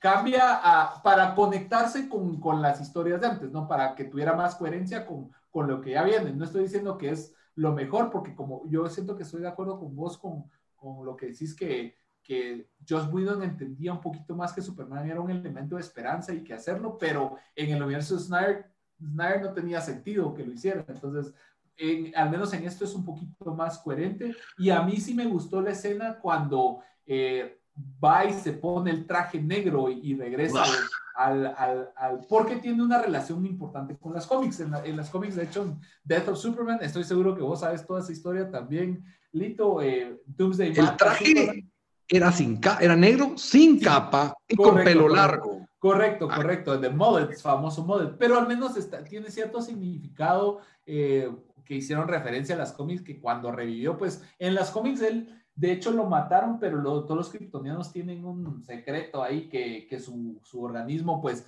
no muere directamente, sino entra como en hibernación. un sueño. Eh, como un deep sleep. Ah, entonces, eh, por eso lo están reparando sus androides y durante toda esa época está The, the Rise of the Superman, donde salen el montón de, donde sale Vindicator, donde sale Cyber Superman, donde sale eh, Superboy, Superboy. Eh, donde, sale, donde sale Steel, o sea, todos los, empiezan un montón de, de Superman. The Reign of the Superman. The Reign of Superman. Eh, de, hecho, esa es una película animada, si no estoy mal, pero también originalmente en, en, las cómics, pues sí, sí, es un arco importante y uno de los más vendidos en su momento, de los noventas, y yo creo que por eso la importancia del traje negro, y me gustó la forma que un poquito más sutil de que él recordaba a sus dos papás y decía, bueno, tengo que cambiar el mundo, lo que sea. Entonces, hasta cierto punto siento que el arco de Superman en esta tiene un poquito más de sentido y no me desagradó, me gustó de hecho la forma en que lo, lo, metieron.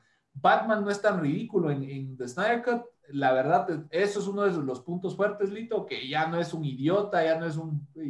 Ya tiene más sentido lo que está haciendo. I, don't have reason, I have faith. O sea, ¿qué, ¿cuándo? ¿Cuándo vas a ver a Batman diciendo eso? Sí, tal, tal eso es cierto. pues, tal, vez es cierto, pero al menos ya no es tan ridículo contando chistes y, diciendo puns a cada cinco, cinco minutos. Eh, la batalla final, si bien, como vos decís, no tuvimos a Darkseid, fue. La batalla me pareció más. No, me pareció más. Es más violenta esta. Y me pareció que eh, eh, o sea, la secuencia era más entretenida, pero los movimientos, pues, eh, tal vez el, punto final fue igual. Pero, pero te brincaste mucho, porque yo con esta sí me quiero tomar el deleite y el tiempo, aquí hasta las 12 de la noche. De, hacer la lata, ¿verdad? Ah, no, no, no, no de hacer la lata, pero de, de hacer observaciones, porque eso es lo, lo bonito. En, empecemos por la primera gran secuencia de acción que tuvo Justice League, que es cuando se meten en un túnel y encuentran que tenían secuestrados a estos que, supuestamente están... Los, los, están interrogando para ver dónde están las cajas, ¿verdad? Que el sistema de interrogación aquí cambió y, bueno, es un poco diferente. El Steppenwolf obviamente se ve mucho mejor en esta porque estúpido Snyder, si no cambia su diseño, después de que una de las cosas más criticadas fue el diseño del villano, ¿verdad? Lo hicieron mucho mejor. Eh, la verdad, eso sí fue, fue una mejoría. Esa escena de, de, Batman diciendo, Flash, a todo esto, es, no es un superhéroe. O sea, Flash es alguien con poderes que ha hecho buenas acciones en su vecindario, pero no es alguien que ha peleado, él no sabe pelear. Y yo lo hizo bien al decir, yo nunca he peleado con malos, yo no sé qué hacer. Y Batman, el héroe experimentado, le dice, save one person, just save one. ¡Boom! Me encanta, en el tráiler funcionó, me encanta esa escena todavía. No, aquí no, no la quitó, la quitó Snyder. Hubiera dejado lo bueno, pero no, la quitó. Y tenés a Flash arriando a los rehenes. O sea, él no los carga y los saca. Él está en las gradas, por aquí mucho, puro de can, eh, haciendo un, completo inútil. O sea, ¿qué, qué, mala es, o sea, es Snyder. Vos sabés hacer acción y tenés a Flash pastoreando rehenes para afuera. ¿Por qué? ¿Cómo? Y hasta después que le tiran unas piedras y entonces se luce y aparece Cyborg y todo. Cyborg eh, es más, es, mejor la escena entre Cyborg, eh, cómo se luce Cyborg en el Snyder Cut en general. El arco de él está mucho mejor desarrollado. Eh, la utilidad de Flash al final también. O sea, como te digo, yo reconozco que tiene cosas buenas, pero creo que habían cosas buenas en la otra que, que eran mejores a las de Snyder. Y al final, haciendo un balance, Obviamente es mejor el Snyder porque hay una coherencia de universo, de autor en general, no es un chapuz. Que otra cosa hubiera sido que Joss Whedon hubiera hecho toda la otra película y no existiera Batman versus Superman, ¿verdad? O sea, hubiera sido otra cosa. Pero, pero aquí es donde yo digo, Snyder sí tenía todo el tiempo y creo que pudo haber hecho cosas mejores, pudo haber quitado cosas para, tener ritmo, para tener mejor, mejor, digamos que una historia más limpia, no tan enredada. O sea, si no sos un fan de DC o de superhéroes, no te vas a disfrutar esta sentada. Yo no lo creo. O sea, por lo menos esa es mi, mi percepción, de que alguien X agarra Avengers y la mira y agarra Justice League de Snyder Cut y la mira y va a decir, ¿qué? ¿Y esto qué? O sea, a menos de que seas un experto en cómics que diga, no, es que esto es referencia a Crisis of Infinite Earth, esto es referencia a Death of Superman, por eso tiene el traje negro. ¿Cuándo salió un traje negro? Ah. ¿Por qué tendría un traje negro? No nos dieron ninguna explicación. No, pero estás esperando que alguien sepa todas estas cosas, pues. Entonces, eh, está bien, pues, o sea, como te digo, tiene cosas buenas la película, pero yo estoy hablando ahorita de las que yo digo, pues, si tan buena es, ¿por qué no, por qué no la mejoraron, verdad? Eh, ahí sale el Nightcrawler, que la verdad, para vender juguetes, o sea, que no me friegue Snyder, no, no es tan purista que digamos, pero esa es una escena donde querés vender juguetes. Em, la forma en que hablaban los atlanteos de, que se tenían que meter dentro de una burbuja para poder hablar, porque no hablan bajo de agua, eh, eso lo quitaron en Aquaman. Sí. me gusta más como lo hicieron en Aquaman, porque sí, que hablen bajo, son atlanteos, que hablen bajo de agua, ¿qué importa? o sea, son diferentes. y mm, de ahí la escena, la otra buena escena de Justice League. Pero espérate, espérate, en esa escena que dijiste de, de, de, Flash, sí, o sea, estoy de acuerdo con vos, pero honestamente a mí me gustó la escena cuando les va a caer todo en la cabeza y, y, Flash mueve rapidísimo a quitar todas esas, esas ah, piedras. O sea, yo entiendo que es lógico, puedo quitar piedras, pero no podía subir gente en las gradas, sí, o sea que es tonto, pero al menos la escena como tal me gustó cuando él estaba quitando todas las cosas. Y la última llega Cyborg y la revienta porque no, no sí, sí, sí. Eh, eso, eso me gustó, o sea, la verdad a mí me gustó la escena. Y, y, la otra escena que me gustó fue cómo, entre, cómo presentaron ellos a, a, Flash cuando él salvó a Iris West. Esa escena también me gustó mucho. Yo creo que quiso tener sus, su Quicksilver moment como, como lo tuvo este Evan Peters en, en X-Men eh, Days of Future Past y en, en Apocalypse, que que había un meme que decía, un, un, meme de México que decía, con, una, con esta escena, eh, Flash había dicho así algo pesado a, Quicksilver, así como, ah, no servís porque yo soy el, mero mero. Si en las cómics sí es cierto que Flash es mucho más rápido que Quicksilver y para mí Quicksilver es un clon chafa de, de, de Flash, en el universo cinematográfico, Evan Peeler se lleva el, el, el show en mil veces en, frente de Flash. Y, tanto, el personaje, eh, tanto su interpretación del personaje como el, como el actor, digamos, el actor de Flash. Perdón, yo no soy fan de Ezra Miller como Flash, no me parece que hace un buen Barry Allen, ni siquiera un buen Wally, Wally West. Para mí fue un total miscast, o sea, no, no fue un buen casting para, para mí, pero pero al menos la interpretación que hizo, al menos esas dos escenas me gustaron y creo que redimieron hasta cierto punto un poquito a Flash y también el, final, pero bueno, sigamos. Ahora, bueno, Ezra Miller para mí sí es un actor talentoso. Sí, eh, eso no, no se lo quito, o sea, es un excelente actor. No, no lo veo, o sea, creo que también depende del guion que le pongas. Esa escena de él salvando a Iris West, o sea, vos te la disfrutás, vos sabes quién es Iris West. Nuestro público nunca ha visto a Flash, ¿ok? No sabemos quién es. Es una chava que se cruzó en la calle y, la salva. Ok, eh, tiene relevancia porque iba a morir chocada, ¿verdad? Y todos los más fans, pues tal vez le sacamos más jugo a esa escena. Y creo que hubiera sido una buena escena para tener en, la original en lugar de la escena de Wonder Woman. Como vos decís, tal vez por el mercadeo, Wonder Woman es más importante, quitémosle a Flash, démosle a Wonder Woman, tenemos que escoger una o la otra, me gustó más la otra, ahora tiene más acción también. Em, sí, claro, claro. Y, pues la verdad es que es una, es, una escena, no me fascina la electricidad de Flash corriendo, eh, no me fascina. tampoco. Flash no corre como un atleta, corre como alguien bien raro corriendo, no sé, no sé qué pero Pero corre mejor en esta de, de, Snyder Cut que en la de Whedon, en la de Whedon sí se miraba bien, como mm, Yo lo vi igual. Pero, pero la edición le cortaron más, o sea, no se mira, se mira un poquito diferente, o no sé si es la edición, pero en, la de Josh Whedon corría puro, no sé si van a entender la referencia, pero pura, puro Phoebe Buffet de Friends cuando está corriendo en el parque, pero no, no, no, no, creo que todos van a entender la referencia, pero, pero te digo, así se sintió. Mientras que en el Snyder Cut, no sé si por la, el ángulo o algo así, eh, el movimiento me pareció no tan ridículo. O sea, sí, no es al 100, pero no tan ridículo. Y creo que con eso de los rayos, los relámpagos azules, yo creo que es porque están tratando de hacer la diferencia entre Flash y las escenas que ha tenido eh, Quicksilver para que no sean igual a, a esas, ¿no? Porque yo creo que le puso el estándar. Entonces, creo que querían hacer una diferencia. Creo que también sirve porque Flash sirve como cargador de baterías, entonces necesitaban ver que produce como que energía o electricidad con su super velocidad. Entonces creo que también, también sirve.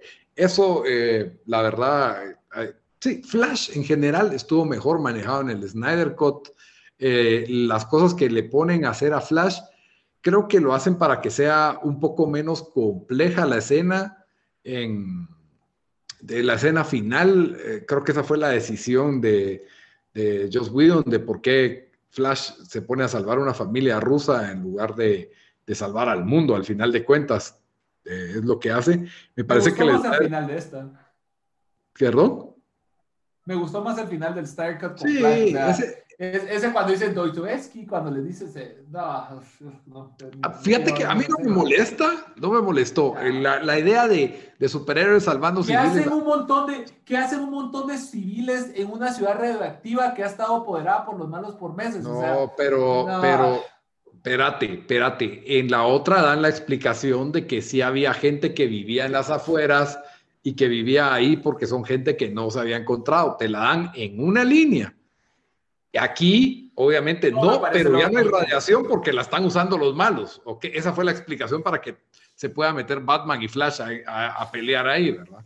Em, está bien. O sea, a mí no me molestó que haya rescate de personas. Es más, me ah, gusta. sí. Los superhéroes ah, rescatan personas. Llevaba un edificio Superman en la cabeza. Eso estuvo. Esa escena es increíble. Esa es la mejor escena del final en Justice League. Eh, eh, fue chistoso. Flash empujando un pick-up y en eso todo orgulloso y voltea a ver y Superman está cargando un edificio. Es como que, ah. Sí, pero Superman dejó de penquear hasta y dijo, hey, un momento, voy a salvar unos hilos. O sea, sí es lo que haría Superman, yo entiendo, pues, pero, pero no, no, no, no me gustó. A mí no me gustó. A mí me gustó más. Acordate que es un chapuz. Acordate que él tenía que agregar estos. Eso sí. Sí, Entonces, para darle más, más personalidad. No queda tan bien, pero a mí, a mí no me había molestado eso. Eh, ¿Qué, más tenemos en, en otras? Martian Manhunter haciendo una aparición ah, ahí. Y, y, también la aparición de, de Ryan Cho. Ryan Cho, para el, Ah, sí, sí, sí. El no saben, es, es de Adam. Ajá, en, las cómics él es el segundo Adam. Es, es como para los más referencias a Ant-Man, solo que del universo, del pues, universo DC para no ir tan lejos, eh, eh, sale ah, el personaje de Atom, no, no de este show, pero eh, Brandon Roof hace el papel de Atom en. ¿Cómo se llama? Legends of Tomorrow. Legends, Legends of Tomorrow, sí, él hace el papel de Atom. que es un, universo es, es una versión como de Iron Man, solo que se hace pequeño y se hace grande, porque es un científico muy, muy talentoso y, un genio y, logra crear un, un, que por cierto no. pequeño y yo vi el primer episodio de esa y fue bueno, simplemente ya no seguí viendo, pero, fue bueno. Eh, en fin, eh, la, estamos en la escena final ya, ¿verdad? O, siento que hay algo. Ah, bueno, no, la escena de Superman peleando contra, contra todos, que Superman se despierta enojado y es malo. Ajá. La jugada que hicieron en la del 2017, que es Batman, el que se le ocurre llevar a Luisa porque él dice, ahí te acordás del plan B y todos queremos el anillo de Kryptonita, ¿verdad? Pero no, bluff. Era Luisa su arma secreta para que Superman se calmara. Excelente jugada. Lo vimos en Hush, lo vimos en un cómic. Me pareció muy bueno. Aquí es que Luisa casualmente iba ahí todos los días y casualmente ahí Superman se, no, agarra. El que, hizo, el que hizo el plan fue Martian Manhunter, porque él la fue, la fue a ver, ¿te acordás? O sea, Martian Manhunter se disfrazó de Martha, Martha Kent y fue a ver a Luisa y se la convenció. Entonces, si bien, o sea, no fue casualidad porque Martian Manhunter como que estaba ahí detrás de las, de, del telón medio y motivando, porque le dijo, le, dijo, le dijo a Luisa, eh, creo que ya debe salir, que no sé qué. Entonces, yo siento que, que hasta cierto punto contribuyó Manhunter a que él saliera, pero estoy de acuerdo con vos de que esa era una movida totalmente Batman. Lo que me da gusto que han quitado es la recena estúpida cuando lo agarra y cuando, cuando está tirado en el piso dice, ay, definitivamente es, something's definitely bleeding. Eso, es que no lo diría Batman, entonces, eh, no sé, o sea, lo sentí algo... Pero la escena esa de, de que cuando Superman lo levanta y le dice, do you bleed? Esa sí la extrañé y más por el hecho que a veces, Juan Daniel cuando vio esa película, cada rato me agarraba del cachete y me volteaba la cara y me decía en una voz así bien profunda, y me mataba la risa. Entonces, solo por eso extrañé esa escena. No me acordaba de esa, no me acordaba que él le decía, do you bleed? Es cierto, es cierto. Ah, y aquí en esta Snyder Cut, Superman se hace el quite de Flash y Flash se choca con Aquaman, que eso no sale en la de Dios Whedon. Sí, cierto, cierto, tenés razón, tenés razón. Y, eh, la interpretación, eso me no, no, no le tengo, o sea, solo el, hecho de que no lo haya hecho Batman sí no me convenció, pero lo demás no lo veo malo. De hecho, la escena fue muy buena para mí. Aquí medio nos dan un hint, porque Snyder Cut nos da hints y nos abre el universo a todos lados. O sea, él quería de aquí sacar 18 películas, no sé, Masha sí, Hunter, totalmente. tiene embarazada no sé si te diste cuenta que había un... Sí, que, que, en su mesa tenía una, una prueba de embarazo, sí, también, de acuerdo con vos. Eh, la escena, Luisa Superman... Pero es que vos no sos fan, vos no sos fan de, vos no sos fan de Superman con, con hijo, ¿verdad? O sea, yo sé, por... Pues, no, no me molesta, o sea, si lo vas a hacer con hijo, pero hacerlo bien. Y, y, y, y la escena Luisa en Superman, en el Snyder Cut, funciona bien, En el otro le fuerzan chistes a Superman, pésimos chistes, por cierto. De acuerdo con vos, de acuerdo con vos. Entonces, eh, sí, funciona mejor aquí en el Snyder Cut.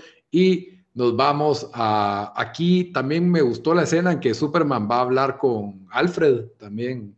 Y Alfred le dice Master Kent. No sé por qué. Sí, qué buenísimo. Eso fue. Pero te, eh, hace referencia a las cómics, porque digamos, ellos tienen una relación así, mucho respeto mutuo en las cómics. Digamos, eh, Clark Kent respeta mucho a Alfred y viceversa. O sea, sí tienen muy. Eh, sí, hay cierta como. Se conocen.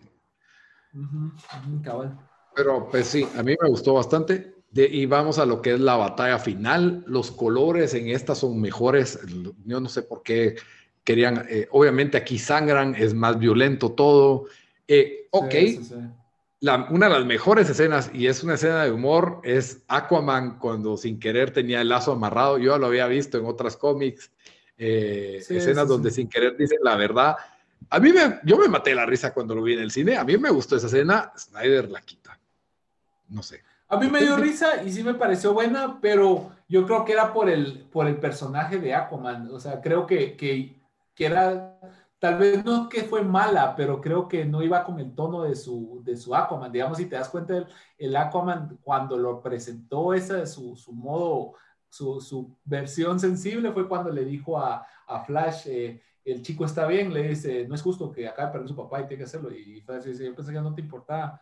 No, eso no lo dije, solo eh, algo así fue la, escena. a mí no me, no me quitó. Yo siento que estuvo bien conforme al tono y el, la historia que llevaba Aquaman. Tal vez, sí es buena escena, estoy de acuerdo con bonito, pero tal vez en el Snyderverse, en su interpretación, tal vez está así un poquito muy de buen tono para lo que, para lo que fue. Y eh, fue buena escena, pero creo que no iba con el tono de la película. Y bueno, eh, Aquaman es como alguien que lleva la contraria a Batman, más o menos en esta, pero no no, tiene mucho peso, ni voz ni voto. Eso no me gustó, que yo, yo lo sentí más cuates en la de Josh Whedon y eso me faltó. Había mucho como, eh, como que se llevaban bien Batman y, y, y, este, y Aquaman. O sea, se medio la tiraban, pero después hicieron como un bromance entre ellos dos y, y también hasta los actores se llevaban bien. Entonces, eso me faltó un poquito esa interacción entre ellos dos. pero, pero sí me gustó la interacción entre Batman y, y, Wonder Woman y Diana. Había cierto como que, que flirtreo entre ellos, o sea, así medio como... La de Josh Whedon todavía más. En esta Sí, pero, pero, la, pero en la de Josh Whedon le tiró en la cara de su, de su novio muerto, de que de, Steve Trevor. Entonces, ah, la escena así nada que ver, ¿verdad? Sí, ¿qué te pasa? Cambio, cambio en esta, pues era, era más sutil y, me, me, gustó esa interacción. Pero me hizo falta la de, la de Aquaman con, con Batman. Concuerdo. Y bueno, tenemos esa batalla final, pelean con monstruos. Es un poco repetitivo de que Flash solo está esperando que el otro active la computadora. Cyborg a todo esto, me estábamos olvidando un poco de él. O sea, usan cámara lenta para su partido de fútbol americano. En serio, era necesario ahí también la cámara lenta. Eh, nos cuentan su historia, importante porque no habíamos tenido película de Cyborg. Eh, lo omitieron probablemente porque dijeron, tenemos que quitar tiempo. A mí me pidieron una película de dos horas y voy a cortar y por lo tanto también creo que Cyborg era como que funcionaba por, nace de una de las cajas, aquí aquí no, no tiene ese vínculo o esa conexión, es más un cyborg, sentí yo. Sí, sí, sí. sí. Eh, en general, el arco de él está mucho mejor hecho, la forma en que se muere su papá, que le agrega drama. Ya tenemos suficiente drama aquí, pero bueno, está bien, me gustó. La verdad es que fue buen toque. Tenemos una historia más redonda, por así decirlo, de Cyborg. Sí, sí, sí. Y al final, digamos que cada quien hace su parte en lo que es Cyborg, que está separando las cajas, y tenemos a Flash que vemos que es indispensable para la misión y que sin Superman tampoco lo hubieran logrado. Eh, Batman fue el reclutador. No sé qué aporta Aquaman y la Mujer Maravilla más que punchis punchis, ¿verdad? O sea, golpecitos por aquí, por allá, pero son cool. Y, la verdad me pareció que, que, es bastante cerrada esa interacción de Día de la Justicia. Detesté el traje negro. Eh, o sea, no, no hay como el rojo y azul, que por cierto, Ah. Snyder, cuando usa Superman, usa un corinto y azul oscuro, mientras que en Justice League. lo puso como, Superman, como de verdad Superman. Y, y va, yo te entiendo, usemos el traje negro porque acaba de revivir y todo, pero la escena final, donde esa Clark Kent destapándose la camisa, como que haciendo referencia al Superman que ah, sí. Christopher Reeve, aquí lo hace con el traje negro y me quedé como que yuck. Y, sí, tienes razón. pero son cosas estéticas con las que yo tengo problema que no. Tal vez hay gente que dice, no, que de huevo, Superman traje negro.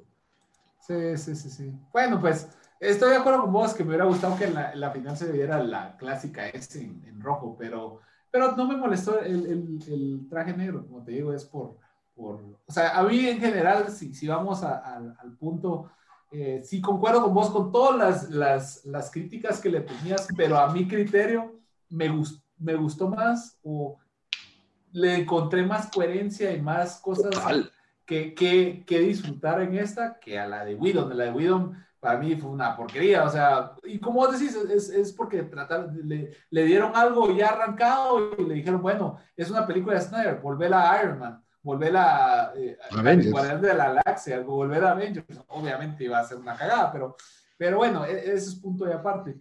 Pero al final yo me disfruté un poco, o sea, para mí sí fue mejor la, la versión de Snyder, porque como decía, coherente y no tenía escenas, algunas escenas mejoraron y cierto que le hizo justicia a algunos de los personajes según la, lo como venía la, la historia de, de, digamos, de Snyder. Lo que, lo que yo sé, lo que estoy muy de acuerdo con vos que dijiste que Snyder quiere meter como 20 películas ahí y no sé, ese, ese, ese, el Superman malo al final de, después de todo en la, en la Nightmare Scene. Entonces, sí. mira, yo soy fan de los, de, de, para los que no han, no han leído o jugado el juego este de Injustice, es una historia fenomenal, es un gran cómic excelente donde, donde vuelve a Superman malo y le hace referencia a esto también, digamos que Superman, el Joker lo, lo engaña y por medio de toxinas y, lo hace pensar que está enfrente de, de, de este de Doomsday. Y entonces lo que hace Superman es que agarra a Doomsday, se lo lleva al espacio y lo,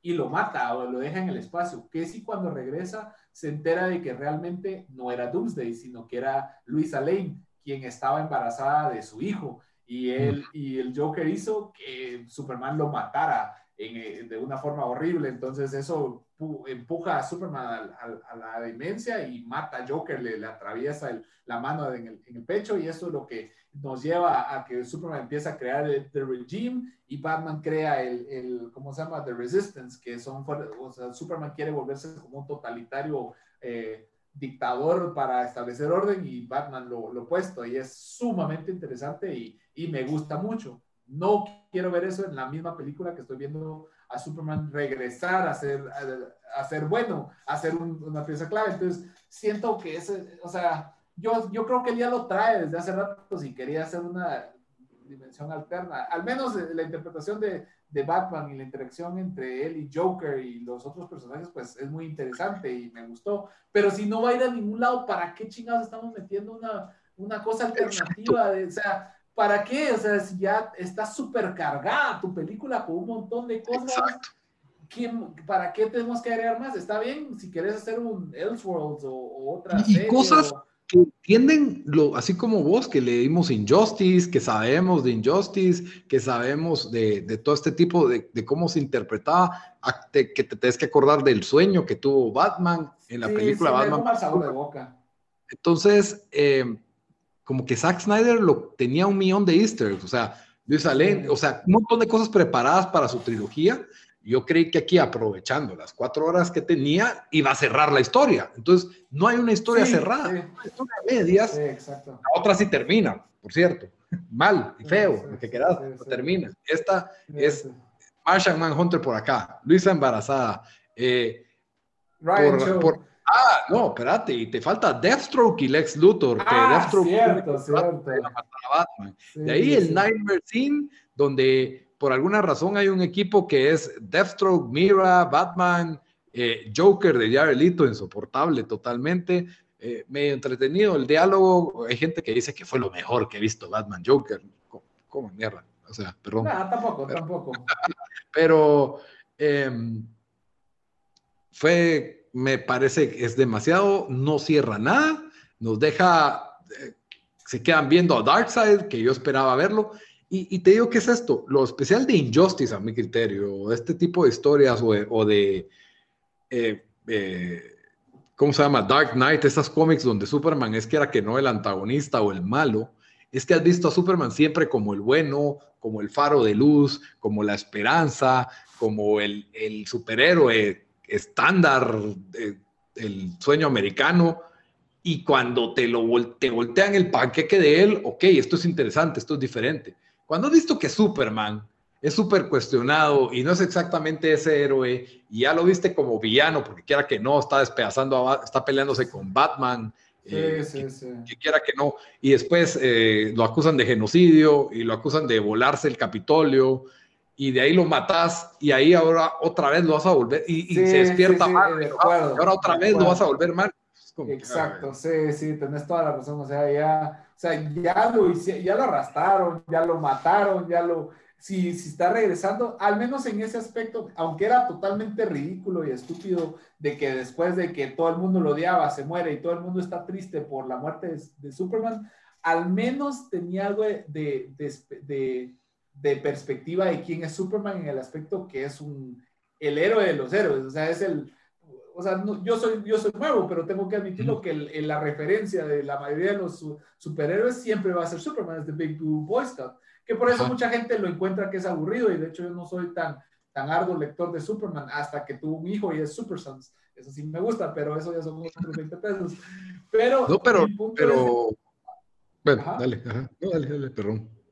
Eh, mi, mi, punto es de que ya no, ya para qué seguir volviendo lo malo. Estoy totalmente de acuerdo con vos, Lito. O sea, ya, si, si al menos ya está, eh, si algo bueno tuvo Josh Whedon es que ya había regresado Superman a su postura original, a, su, a la esencia del, personaje. O sea, es un elemento que brinda esperanza, es un... Es un que hace carreras con Flash. Sí, es un personaje light y, amistoso.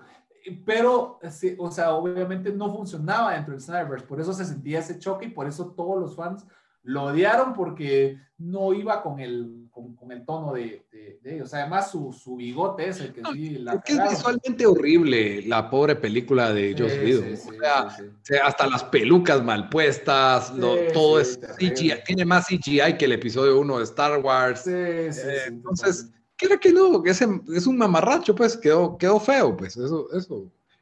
Pero yo siento que era Misión Imposible, esa es mi... Sí, sí, sí, sí. Y lógicamente por Misión Imposible fue que no se volvió el bigote, pero... Sí. Pero ah, pues, o sea, Pero bueno, o sea, al final eh, sí siento que es una mejor película, mucho más coherente, eh, tiene eh, los arcos de, de, los personajes son más completos, son más, son más enteros.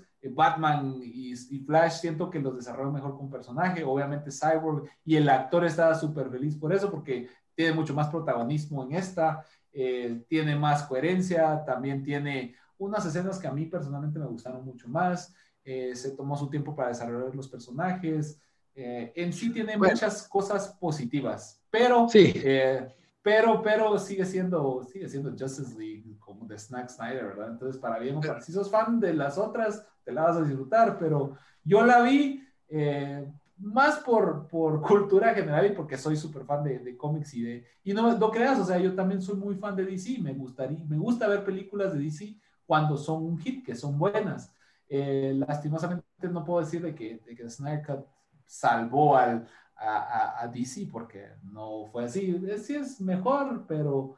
Eh, y más coherente, pero me alegro por los fans de Snyder porque al menos pues les dio lo que querían, pero yo personalmente me quedé, siento lo, que, lo, lo malo que vos dijiste, que Superman pues sigue siendo el potencial evil overlord que va a destruir al mundo y, y eso no me, no, no, me gustó, ya déjenlo ser quien es, es Superman, es, es una persona que, que inspira, ¿no? dejen de hacerlo el malo, pero, eh, pero en sí la, la película, pues si sos fan de DC, Mírala, míralo por, por no, no, yo no, sé si la recomendaría.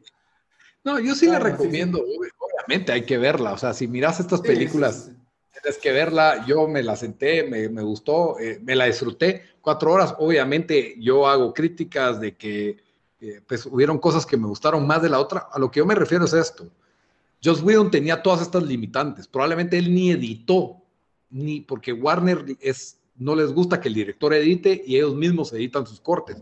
Y por eso es de que Suicide Squad también tenían un buen director, salió mal, porque les cuesta mucho ponerse de acuerdo y a Warner les gusta meter sus manos. Eh, ah.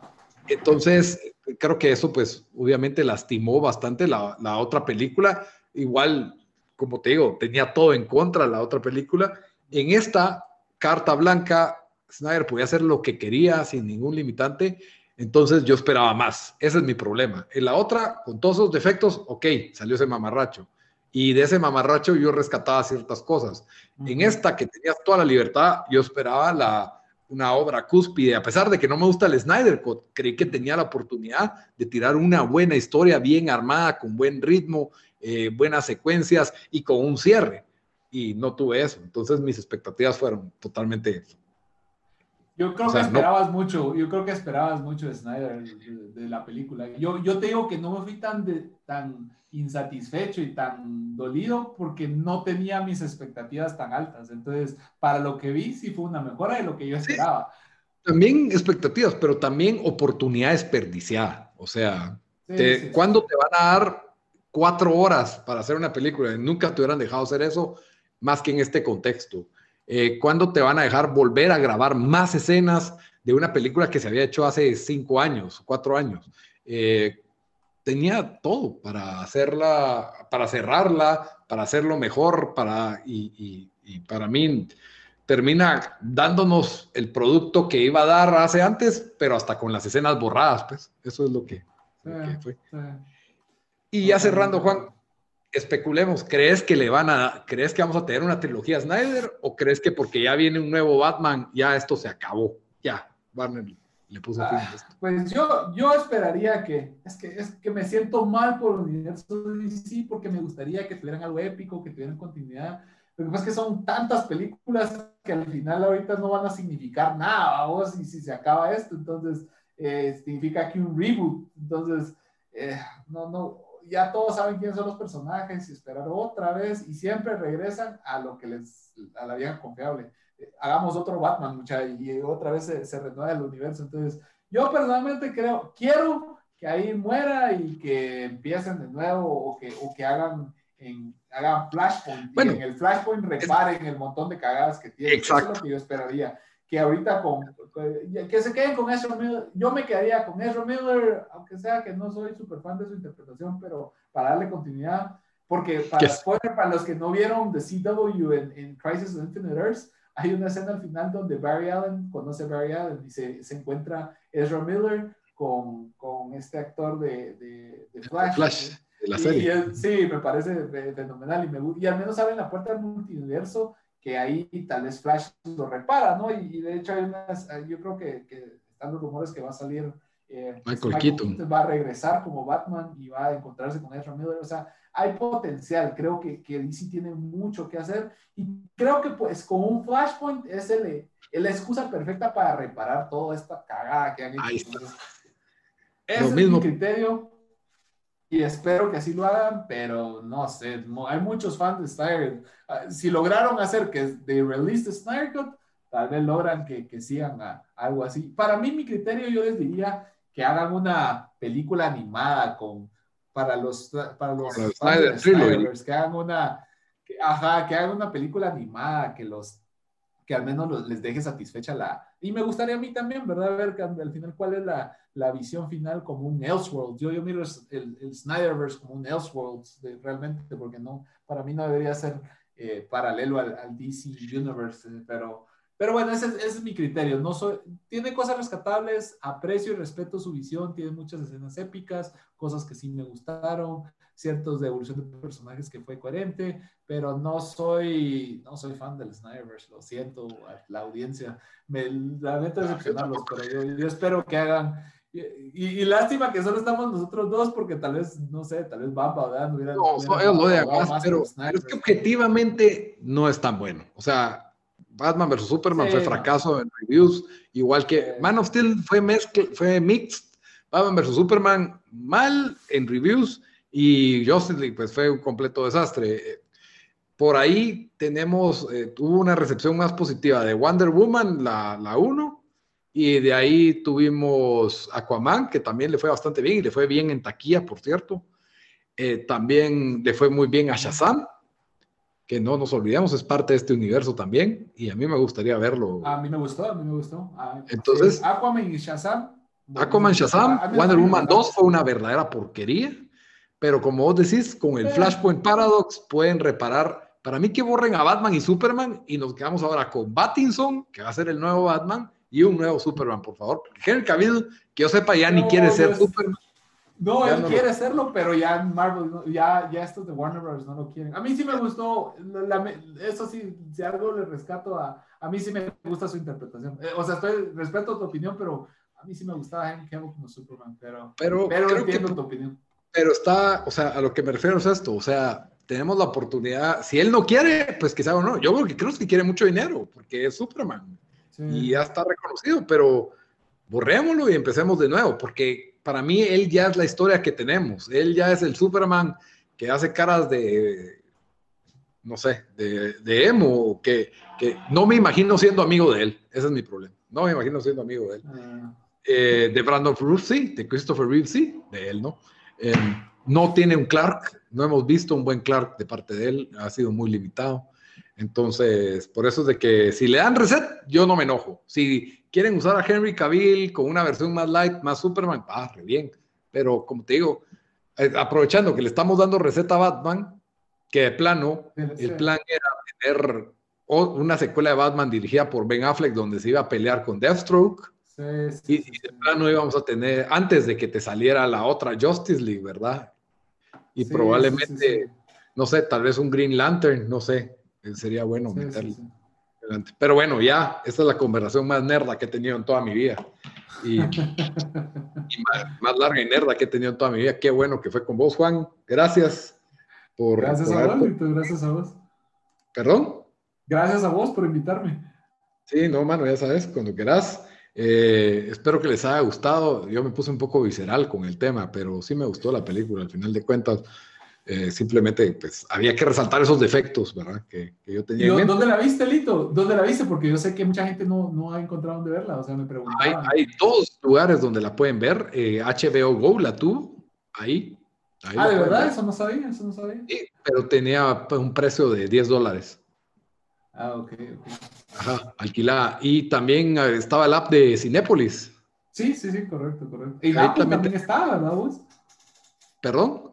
Yo creo que en Apple también estaba, pero yo donde sabía era el cabal en el app de Cinépolis. En, sí, y ahí también tenía un precio, pero no sé de cuánto. Entonces, pues ahí estaba para alquilar, así que está accesible al público y aquí pues ya saben que la piratería, man. no, no, di no a la piratería. Pero... No, no podemos recomendar la piratería, Lito. no, no la recomendamos para nada.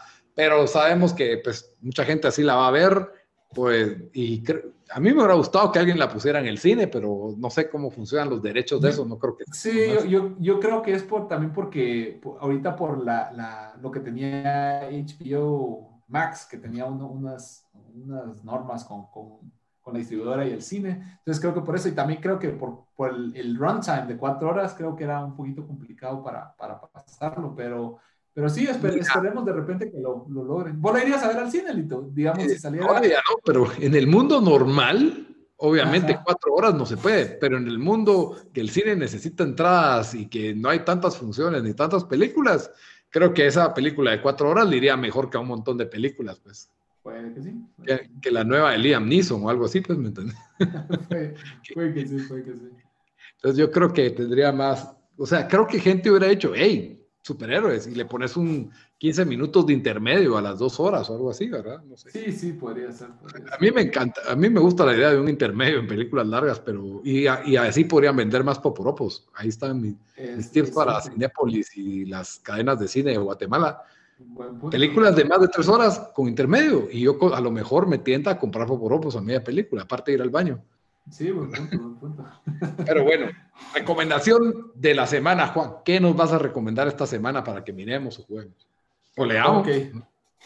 O, lea. Bueno, pues mira, la verdad, hoy sí voy a recomendar una cómic que, que, está siendo, eh, pues ha sido muy popular ahorita, eh, es, es muy fuerte. Es King in Black de de Donny, de Cates. Es, una, es una historia de un nuevo villano que está aterrorizando al mundo Marvel, pero es un villano que lleva miles de años y miles de años. Entonces, es súper interesante. De hecho, la, teoría o el concepto es de que eh, hay eh, los symbiotes o los, los que conocen a Venom, sale que los symbiotes son los que se apoderaron de Venom.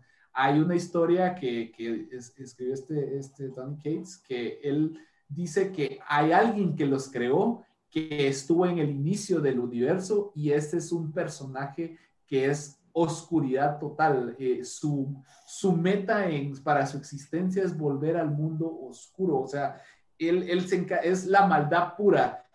O, quítate de aquí Thanos, quítate de aquí Kang the Conqueror, quítate de aquí eh, Doctor Doom. Este, este villano quiere la destrucción total de todo el ser viviente y, y lo interesante de esta historia es de que, digamos, hay, han habido, empezó en Silver Surfer, perdón, empezó en Venom, se desarrolló en Silver Surfer Black y se desarrolló en Thor. Y ahorita culminó y también en, en Absolute Carnage, que, que es, son unas historias fenomenales, pero todo se desató al final y vino a terminar en King in Black. Es una serie de Marvel, son cinco partes eh, puedes leer pincelazos en, línea del, background, pero la historia es muy buena, se siente como que estás leyendo una película épica, lo que pasa, los personajes, es las escenas, digamos, yo, eh, el dibujante es Ryan Stegman, realmente me disfruté de esta cómic como no me había disfrutado una saga de, de, de Marvel desde, desde hace rato, desde,